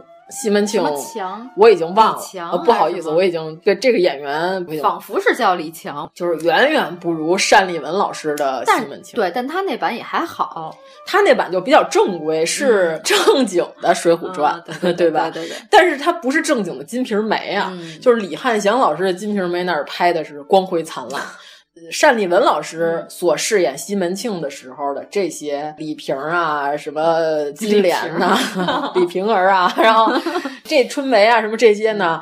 因为那会儿香港的女演员不太能够裸露，不能接受这些三级片的戏，还请的是韩国的这个女演员远渡来到了香港拍摄，所以这几个片里的女演员呢，女主演是韩国人。呃，对，咱就是说到之前李汉祥拍的这几部，这个永远的潘金莲胡锦老师。来，我给你搜一下，看一眼长相，你大概就能想起来他是谁。这个不是王熙凤吗？呃，对对对，吧？他也演过王熙凤。在我心目中的胡锦老师，就是把这个潘金莲这个刁啊、泼呀、啊，然后那个狠毒啊什么的，都诠释的非常到位。嗯，胡锦老师演的非常的好、嗯，但是我觉得他演的王熙凤就不太合适。对他太市井了，就特别市侩脸。啊、呃，对对对对，他没有大府出来的这个夫人的这个面目，就不如邓婕。但是他演的这个潘金莲就不一样，就嗑着瓜子儿就骂街，吐那瓜子儿一下能好几米远，对，跟子弹一样就从嘴里射出来，演的那叫一个好，就是光辉灿烂。胡金老师的这潘金莲。嗯就我要介绍的是什么呢？就是这俩片儿啊，一个叫《风流韵事》，是一九七三年演的。这个分成仨故事，其实有俩稍微有点风月，但是第一个其实跟风月毫无关系。嗯、说的是萧绎传兰亭。这个萧绎传兰亭是什么故事呢？就是说的是什么呢？这个李世民特别喜欢王羲之的字。但是呢，传到唐朝的时候已经很少很少了。嗯、传说中这个《兰亭序》就是原版的，现在咱看到的最往前的只有这个宋林本。上次故宫排大长队为了看《兰亭序》，是吧？宋朝人模仿着写的，但是已经离原版那就是差的好几百年都过去了。说这原版呀，在一个老和尚叫辩才手里头，但是这老和尚就一直不承认我有《兰亭序》，就是说没有，不可能啊！是《兰亭序》是什么？能吃吗？就是这样。然后 这萧绎就跟李世民就说：“说皇上，我给您献计献策，对吧？李献计，对，您给我两篇王羲之写的其他的这个散帖，我去给您把这《兰亭序》给您骗回来。”然后李世民就说：“哦，那这个爱卿您就去试试呗，两两卷回来我就让你去试。”哎呀，这个谐音梗真是太好了！萧绎就拿着这个去了之后呢，就演一个路人，路人甲，就是半夜借宿在庙里头，咱们俩就谈天说地，咱就聊，聊说着说着就说，哎。咱讨论书法嘛，就是文人嘛。然后呢，就说起来，哎，什么字什么字最好，什么字什么字不好，谁谁谁谁写的不灵，谁谁谁写的太好了，吹捧自己的爱豆，然后就踩高捧低什么的。这时候萧逸就说：“哎，要说写的最好，那还是王右军呐，对吧？还是这个王羲之写的最好呀。”还跟这个老和尚就说：“你实不相瞒，你看我这个一般人是吧？但是我手上可有两副王羲之的真迹。老和尚就说：“不可能，你个路人甲。”你在我们这儿借宿，你告诉我你身上有 王羲之的真迹，这相当于是什么？我身上带了蒙娜丽莎，我在街上溜达，对吧？见着一外人，我还得告诉人家、啊，我身上背着呢，我给你展开给你看一蒙娜丽莎，就当年从卢浮宫偷出来那张是真的，在我这儿呢，卢浮宫那是假的，这不就疯了吗？老和尚说不可能，一拿出来，嘿，还真是王羲之的字。但是这老和尚属于什么呢？就知道你钓鱼执法，啊、这老和尚就逗一逗呗。老和尚就是心想，哎。你这个王右军呐是真迹，但是呢写的不灵。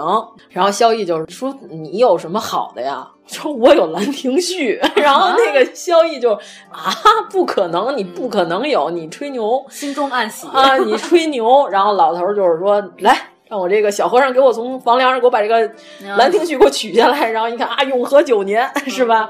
会稽山上，哎呦，还真迹。然后萧逸就是说：“哦呦，这还是真的王友军的真迹呀、啊！嗯、我这个喜欢书法，对吧？我是书法爱好者，您能不能借我临一下？”嗯、然后在这电影里演的就是他临的时候呢，他给掉包了，然后就把这个带走了。因为他跟那老头说：“我把我这两副王羲之的，我也给您，嗯、您也临一临。”就当夜就带走，等于说他这两副就给老和尚了，他就把这带回去了。带回去之后呢，李世民就是哎呀爱不释手，然后每天抹撒抹撒，喜欢的不得了。反正现在还有人说，有一个说法是真迹已经毁了，毁于战火当中。因为现在唯一能看见的王羲之的，不就是《快雪时晴帖》是吧？呃，我也不太确定，不好意思。反正我记得乾隆在上面写了一个巨大的神字，神。不知道乾隆是怎么想的，那么难看的一个字，牛皮癣、嗯、写在了上面。对，然后现在唯一能看见的真迹是《快雪时晴帖》吧。呃，万一我说对了呢？我先说出来再说的。呃、万一要说对了，概率有多小？没没好好查，不好意思。嗯、电影里演的这个李世民临死之前跟李治说。我有一个遗愿，我死之后我要这兰亭陪葬。这个李治太子谁演的呢？许冠英客串哎、李治太子。我的天、啊！你就看所有的李翰祥电影里边，哎，这儿有个大牌儿，嗯、然后这这个大人物，他那里边全是一些一些路人甲、角角一些边边角角的乐色。其实正史到这儿就结束了，阎立本还画过萧绎传兰亭这个典故，就是说萧绎当年就是说他回去之后，李世民就封他当大官了嘛，然后因为你这个帮帮皇上搞到了皇上最心爱的东西，但是呢。这个电影里头，李翰祥又给改了一结尾，结果这个老和尚就是之前就欺君了，皇上老跟我要兰亭，我说我没有，其实我有兰亭，然后老和尚就病了嘛，只能喝粥了，就是连地都下不了了。这电影里演的倒是结尾是老头说，其实我在装病。我要不是演这种快死的老头，然后皇上肯定就不会放啊，不会不会晃过我。然后你这个湖广口音，其实萧逸拿走的是假兰亭，真兰亭在我这儿。都说是什么萧逸传兰亭，其实辩才赚萧逸。然后这第一个小故事就完，你看风雅对吧？好故事。第二个就是这个《金瓶梅》里边，这个咱就不讲了，大家都非常熟悉《金瓶梅》，我不再说了。叫胡锦老师演的好，对吧？这个还有第二个李翰祥风月片里的，我特别推荐的，就除了大军阀之外，就许冠文演的。许冠文是演大军阀火的，这个太如雷贯耳了，回头再找来看看就可以了。咱再说不太有名的一个叫《鬼叫春》，这名字听起来有一点灵异、呃、色情哈，就演的确实。火车站小报啊，《唐传奇》里边有个叫板桥三娘子，嗯，仿佛听说呃，对，一个大姐在客栈里头每天招呼客人，她晚上施这妖法变出来麦子，就是她有一个小人儿，呃，机械小人儿，就是人工智能念咒完了，她可以在地上自己撒麦子，自己种，种完之后小人自己收割，自己磨面。早上起来呢，就是收这个面，她给它烙成饼，分给在他这客栈里住的客人吃。凡是吃了他饼子的人，当场就变成叫驴。变成驴之后呢，这大姐就把这驴卖了。无本的买卖，就是无限增值，对吧？每天都出去卖牲口去，搞得当地这个驴的市价这个直线下降，驴特别不值钱。这个是我家的，没有这段儿。蔡志忠还画过这个故事，他还改成叫板桥十三娘子。我说怎么那么耳熟对这个名字？我肯定是看过唐传奇》里是 板桥三娘子。这鬼叫春这故事呢，就是说的是这个胡锦老师演的，就是这个老板娘，他把俩故事给结合了。原故事里边是有一个聪明的客人发现了这里边有猫腻，没吃他的饼子，自己带的饼偷偷的给换了，结果这老板娘吃完了变成驴了，就是被他给卖了。这个故事，他把这个什么呢和画皮相结合，俩小故事融合在一起，就是说当年的变成驴的这老板娘后来死了，变成鬼了，他要找已经投胎变成书生的这个将军报仇，他把这俩故事结合在一起，就是还挺精彩。我还以为是他老板娘把这饼给画皮吃了，画皮变成了驴皮影儿。哎，你这故事也不错啊，是不是？对，那天他们说这个《白蛇传》怎么就不出新意来了？怎么拍就没劲了？你看人家青蛇是吧？就是又有新意，啊对吧？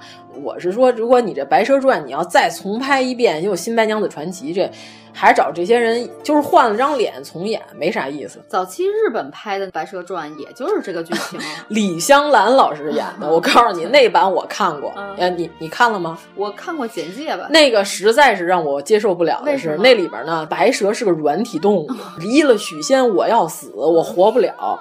小青倍儿刚，你知道吗？在那里边就是小青魏翔演的，抽了白蛇俩大嘴巴，你知道吗？揪着白蛇的脖领子，姐姐你给我醒醒，啪啪俩大嘴巴，我惊了，我说哟，日本妇女同志 还拍出这种戏，下课上 有点意思。有机会大家可以找这个老版的李香兰，李香兰非常有名，《好花不常开》，对吧？这首歌是李香兰老师唱过日语版，也唱过中文版。呃，李香兰老师中文非常好，但是她是个日本人。就和那个谁格格叫什么来着？川岛芳子子是反向的川岛芳子对对对对。李香兰老师一直是致力于和平中日友好关系。川岛芳子致力于挑事儿，嗯，对，致力于这个当汉奸嘛。啊，对，就是把当汉奸当成自己毕生的事业。我去，哎，又跑题了。我刚才说到哪儿了？怎么突然变成李香兰了？嗯，白蛇啊，对，我就说呀，这白蛇要想拍出新意来，怎么拍呀？你把他这个性别反过来，哇，想不想看？大奥嘛，那不就是？这个有一个宋朝的一个美貌的这个女子儿小姐，被一个男白蛇给盯上了，哇，是吧？牛牛牛牛牛啊！你这个梗咱们要不然剪了吧？那个自己留着以后自己拍 啊。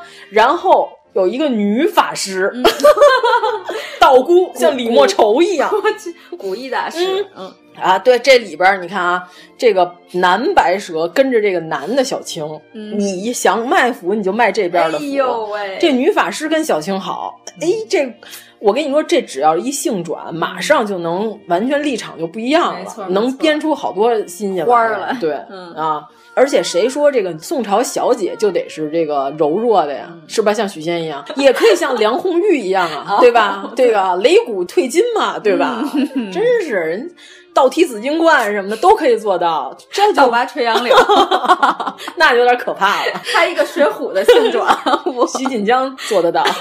对啊，这多有意思啊，是吧？你看我这，我自己都佩服我自己，不行了，哎呀，太牛了，好想把它拍出来。哎，实在不行写个同人吧，赶紧把咱们剧本写咱们的总资产投拍一个电影怎么样？哎呀，总资产、嗯、啊，对，这两部片子我是特别推荐的。你看，我们说李汉祥老师远远不止风月大师，嗯、这两片子拍的特别有意思，尤其是我觉得《萧逸传兰亭》甚至比他所有的风月片拍的都好。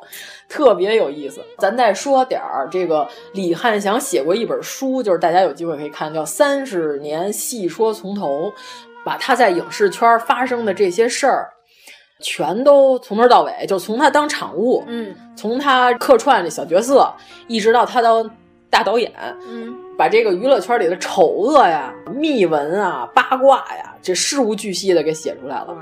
就大家有机会可以看看，就会发现当年的娱乐圈与今天毫无二致，就是还是这样。咱说白光，对吧？嗯、白光是一个著名的影星、大歌星，就是他说他这个白光，说当年是怎么炒作自己，跟现在一样，黑红。他现在是不是有自黑？现在是不是有这说法？黑红对吧？没有知名度是最烂的一种，有知名度就算是臭名也可以。白光老师当年怎么炒作自己？先约这记者招待会啊，约完了之后，我故意迟到。我来了之后呢，我看见所有这些媒体已经等了我好几个小时了。然后白光来句：“我不跟媒体打交道了，走了，编了。”嗯，然后这帮记者就被惹怒了，恨疯了，天天在报纸上骂白光啊，就白光人性太太次，白光说话老带脏字儿。这咱一会儿说啊，看想写的白光是真不讲究，白光老师说话比较糙，哎、因为真的，你看他当年是什么一代妖姬，对吧？嗯、演的都是那种妖里妖气的角色。就白光老师那个形象有点这个没分八彩这，对，这俩俩眼珠滴溜乱转这种，天天骂他。结果呢，这个好多这个不明真相的群众一看报纸上，天天骂白光。白光是谁？是不是一个特别火的电影明星？嗯、好像听说过，是个唱歌的。结果这白光就特别火，就侯宝林的相声，这个老版的不是说我喝多了，拿这手电筒打开、啊、一道白光，然后说。哪有白光？连周旋都没有，哦、就是老词儿是这样，这么个梗，一道白光。然后后来因为解放之后，白光就不火了嘛，侯宝林大师就不用这个梗了。他是靡靡之音那边，对对对对，就白光就火到这个程度。白光老师是什么呀？特别逗，就他呀要片酬怎么要？就比如说那会儿的电影片酬是先给一期，拍着拍着再给二期。嗯白光就是二期片酬该给我了，没给。今天就等着要开戏了，片场都已经搭好了。那我就蓄须明志。然后白光是什么呀？哎呀，我这难受，我跟你说吧，我这浑身难受，拍不了了。嗯，你知道我为什么难受？我心里难受。今天早上我这个经纪人，对吧？我这助理骂我了，说什么呢？我这个月的房钱都交不上了。我这个人是无所谓，但是他就骂我骂特难听，哎，我心里好委屈，好难受。我好好忧伤，我拍不了了，就哦不行了，活不了了。然后呢，这个片场的这导演就劝他，嗯、白光老师，咱今天先把戏给拍了，对吧？下午您这个二期片酬就给您付了。然后白光就是死劝活劝，白光说啊，那就拍吧。哎呀，这个不行了，我这大姨妈又来了，哎呀，拍不了了，好难受啊。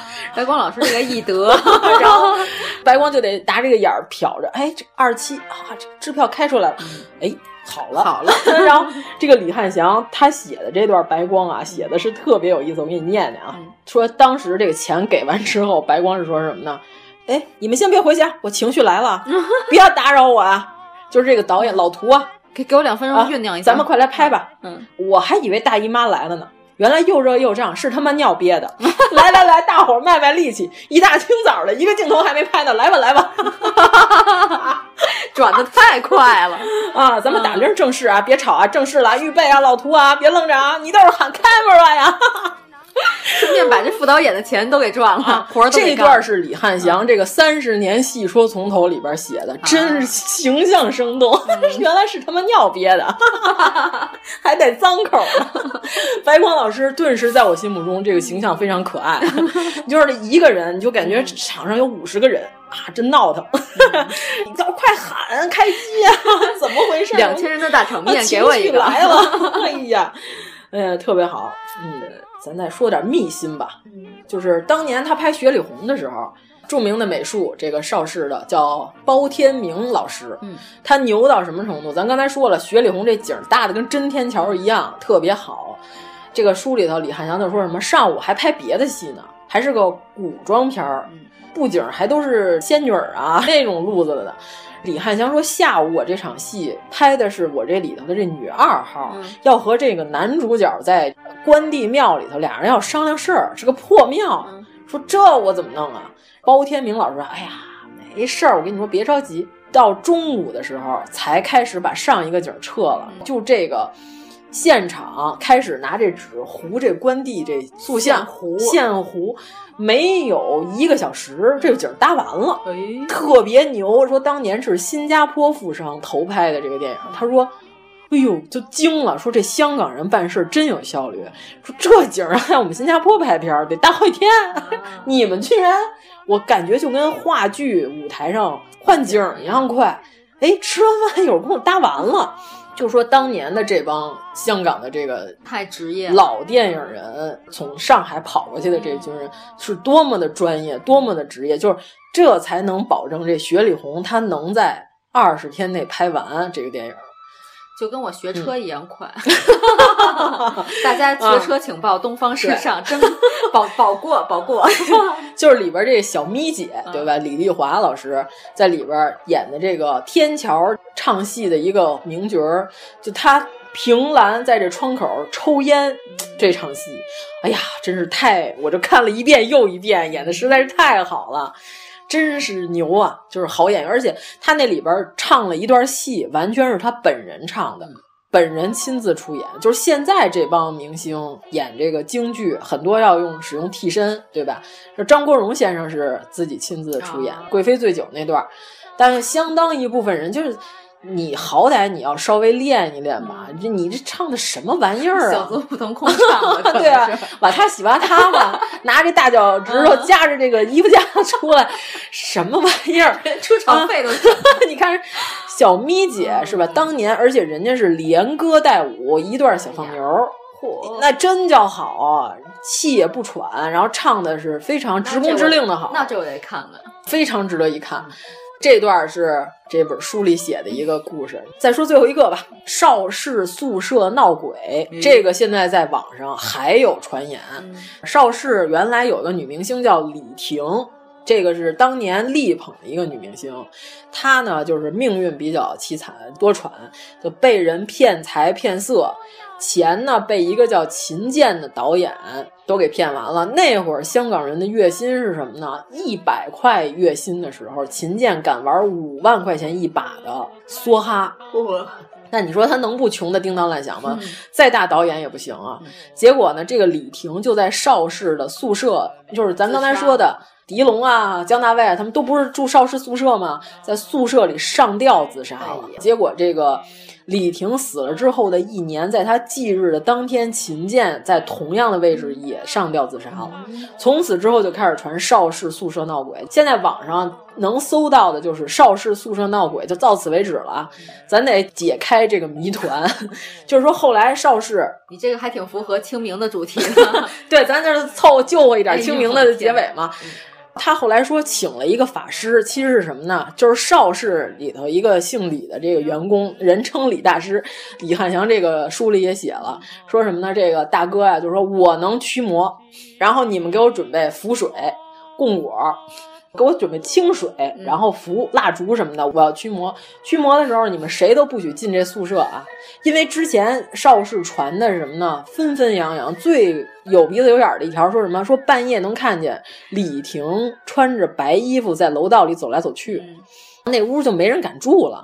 但是说半夜说这屋里头有女的说话，还有女的哭。嗯大师就告诉说：“你们给我准备这些东西，谁都不许进来啊！”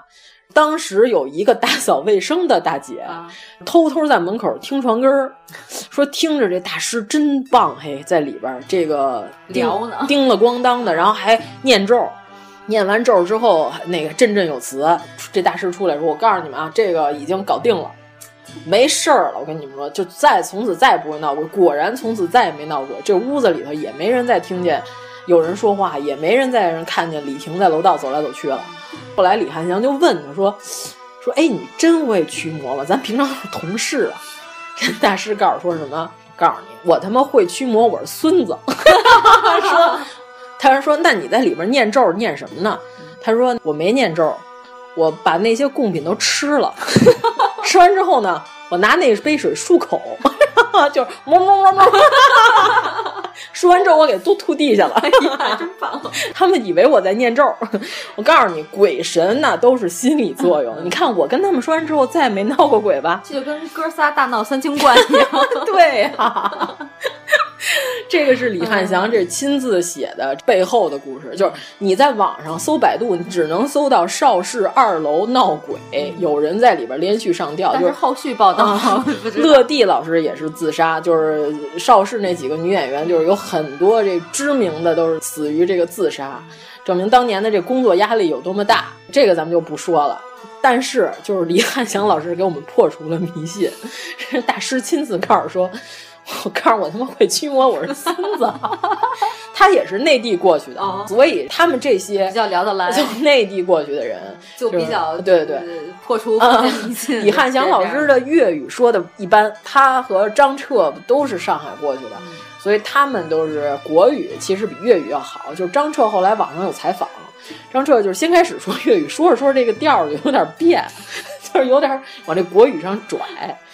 这个就是李汉祥当年破除迷信，但是呢，李汉祥自己也写了一件他说是科学无法解释之事件。嗯、你别老大晚上讲这个哦，嗨，就是随便一讲吧。他说他还当场务的时候、嗯、画布景，和画画画，他就画着画着呢，突然就听后面老头说：“哎，小伙子，别再往后撤了，再撤踩着我了。”后边一看，一老头。嗯那老头儿就问你叫什么呀？他说我姓李，叫李汉祥。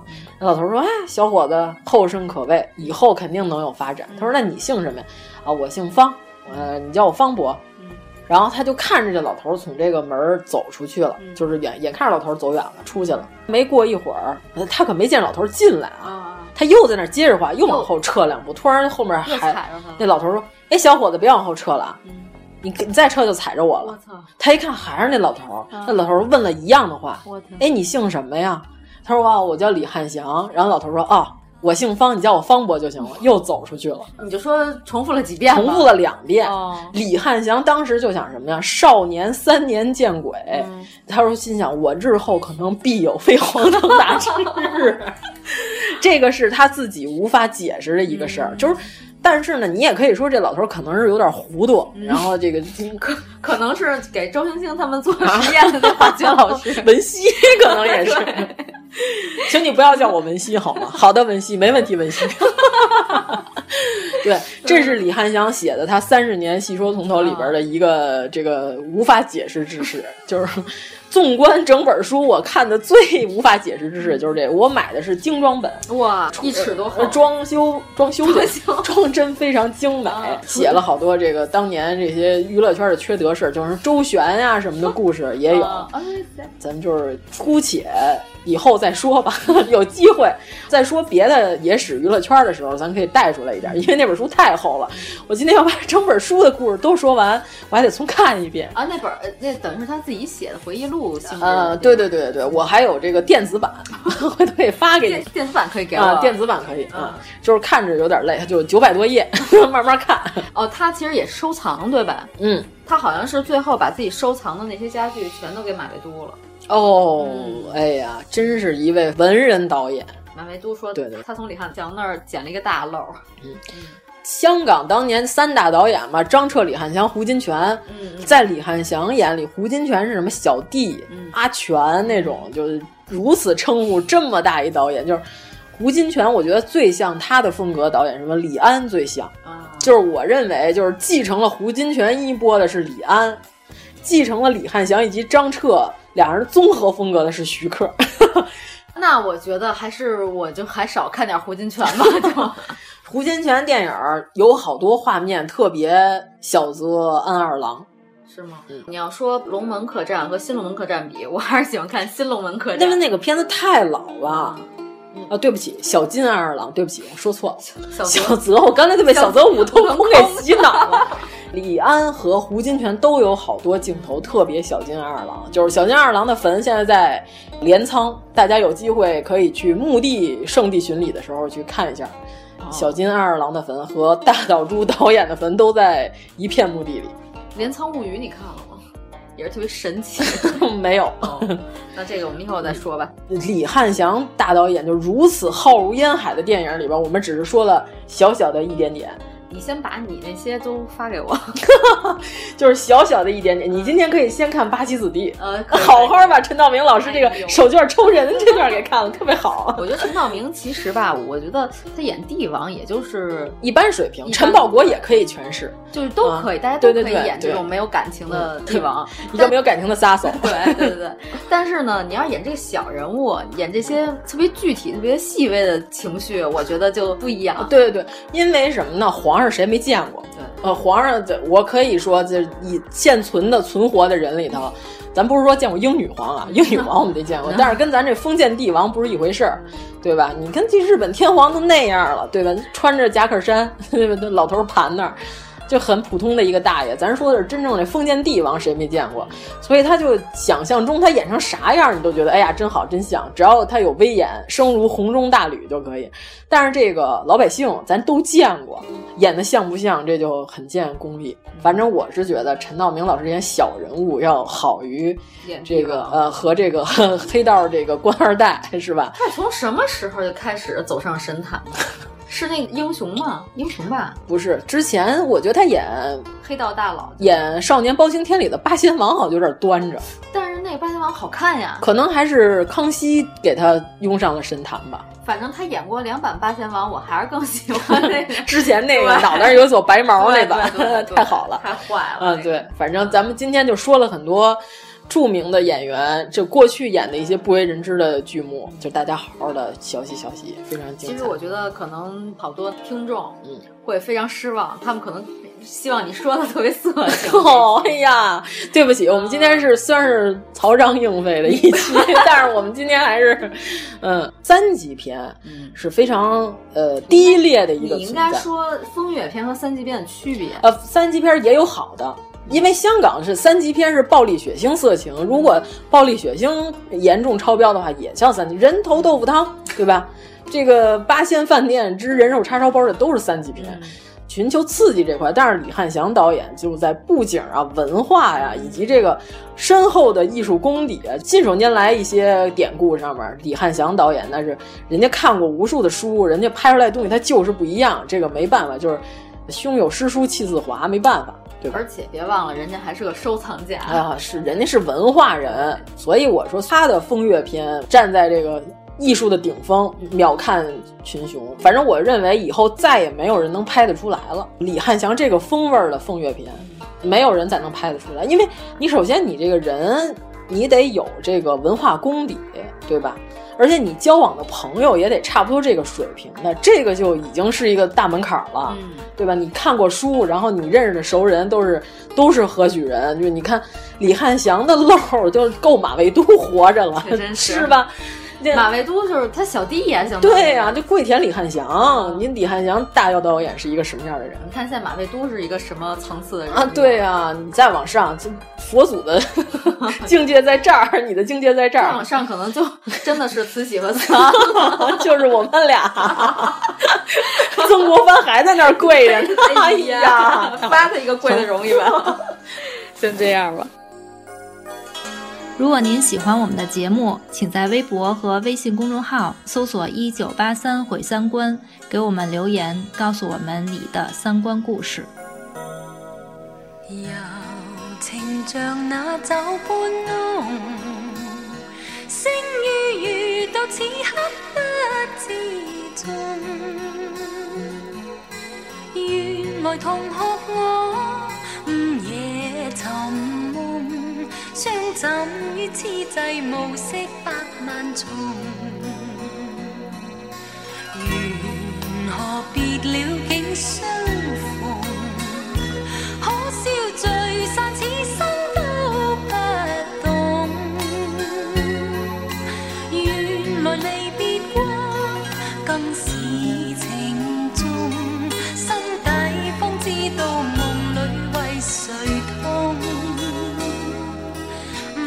千岁。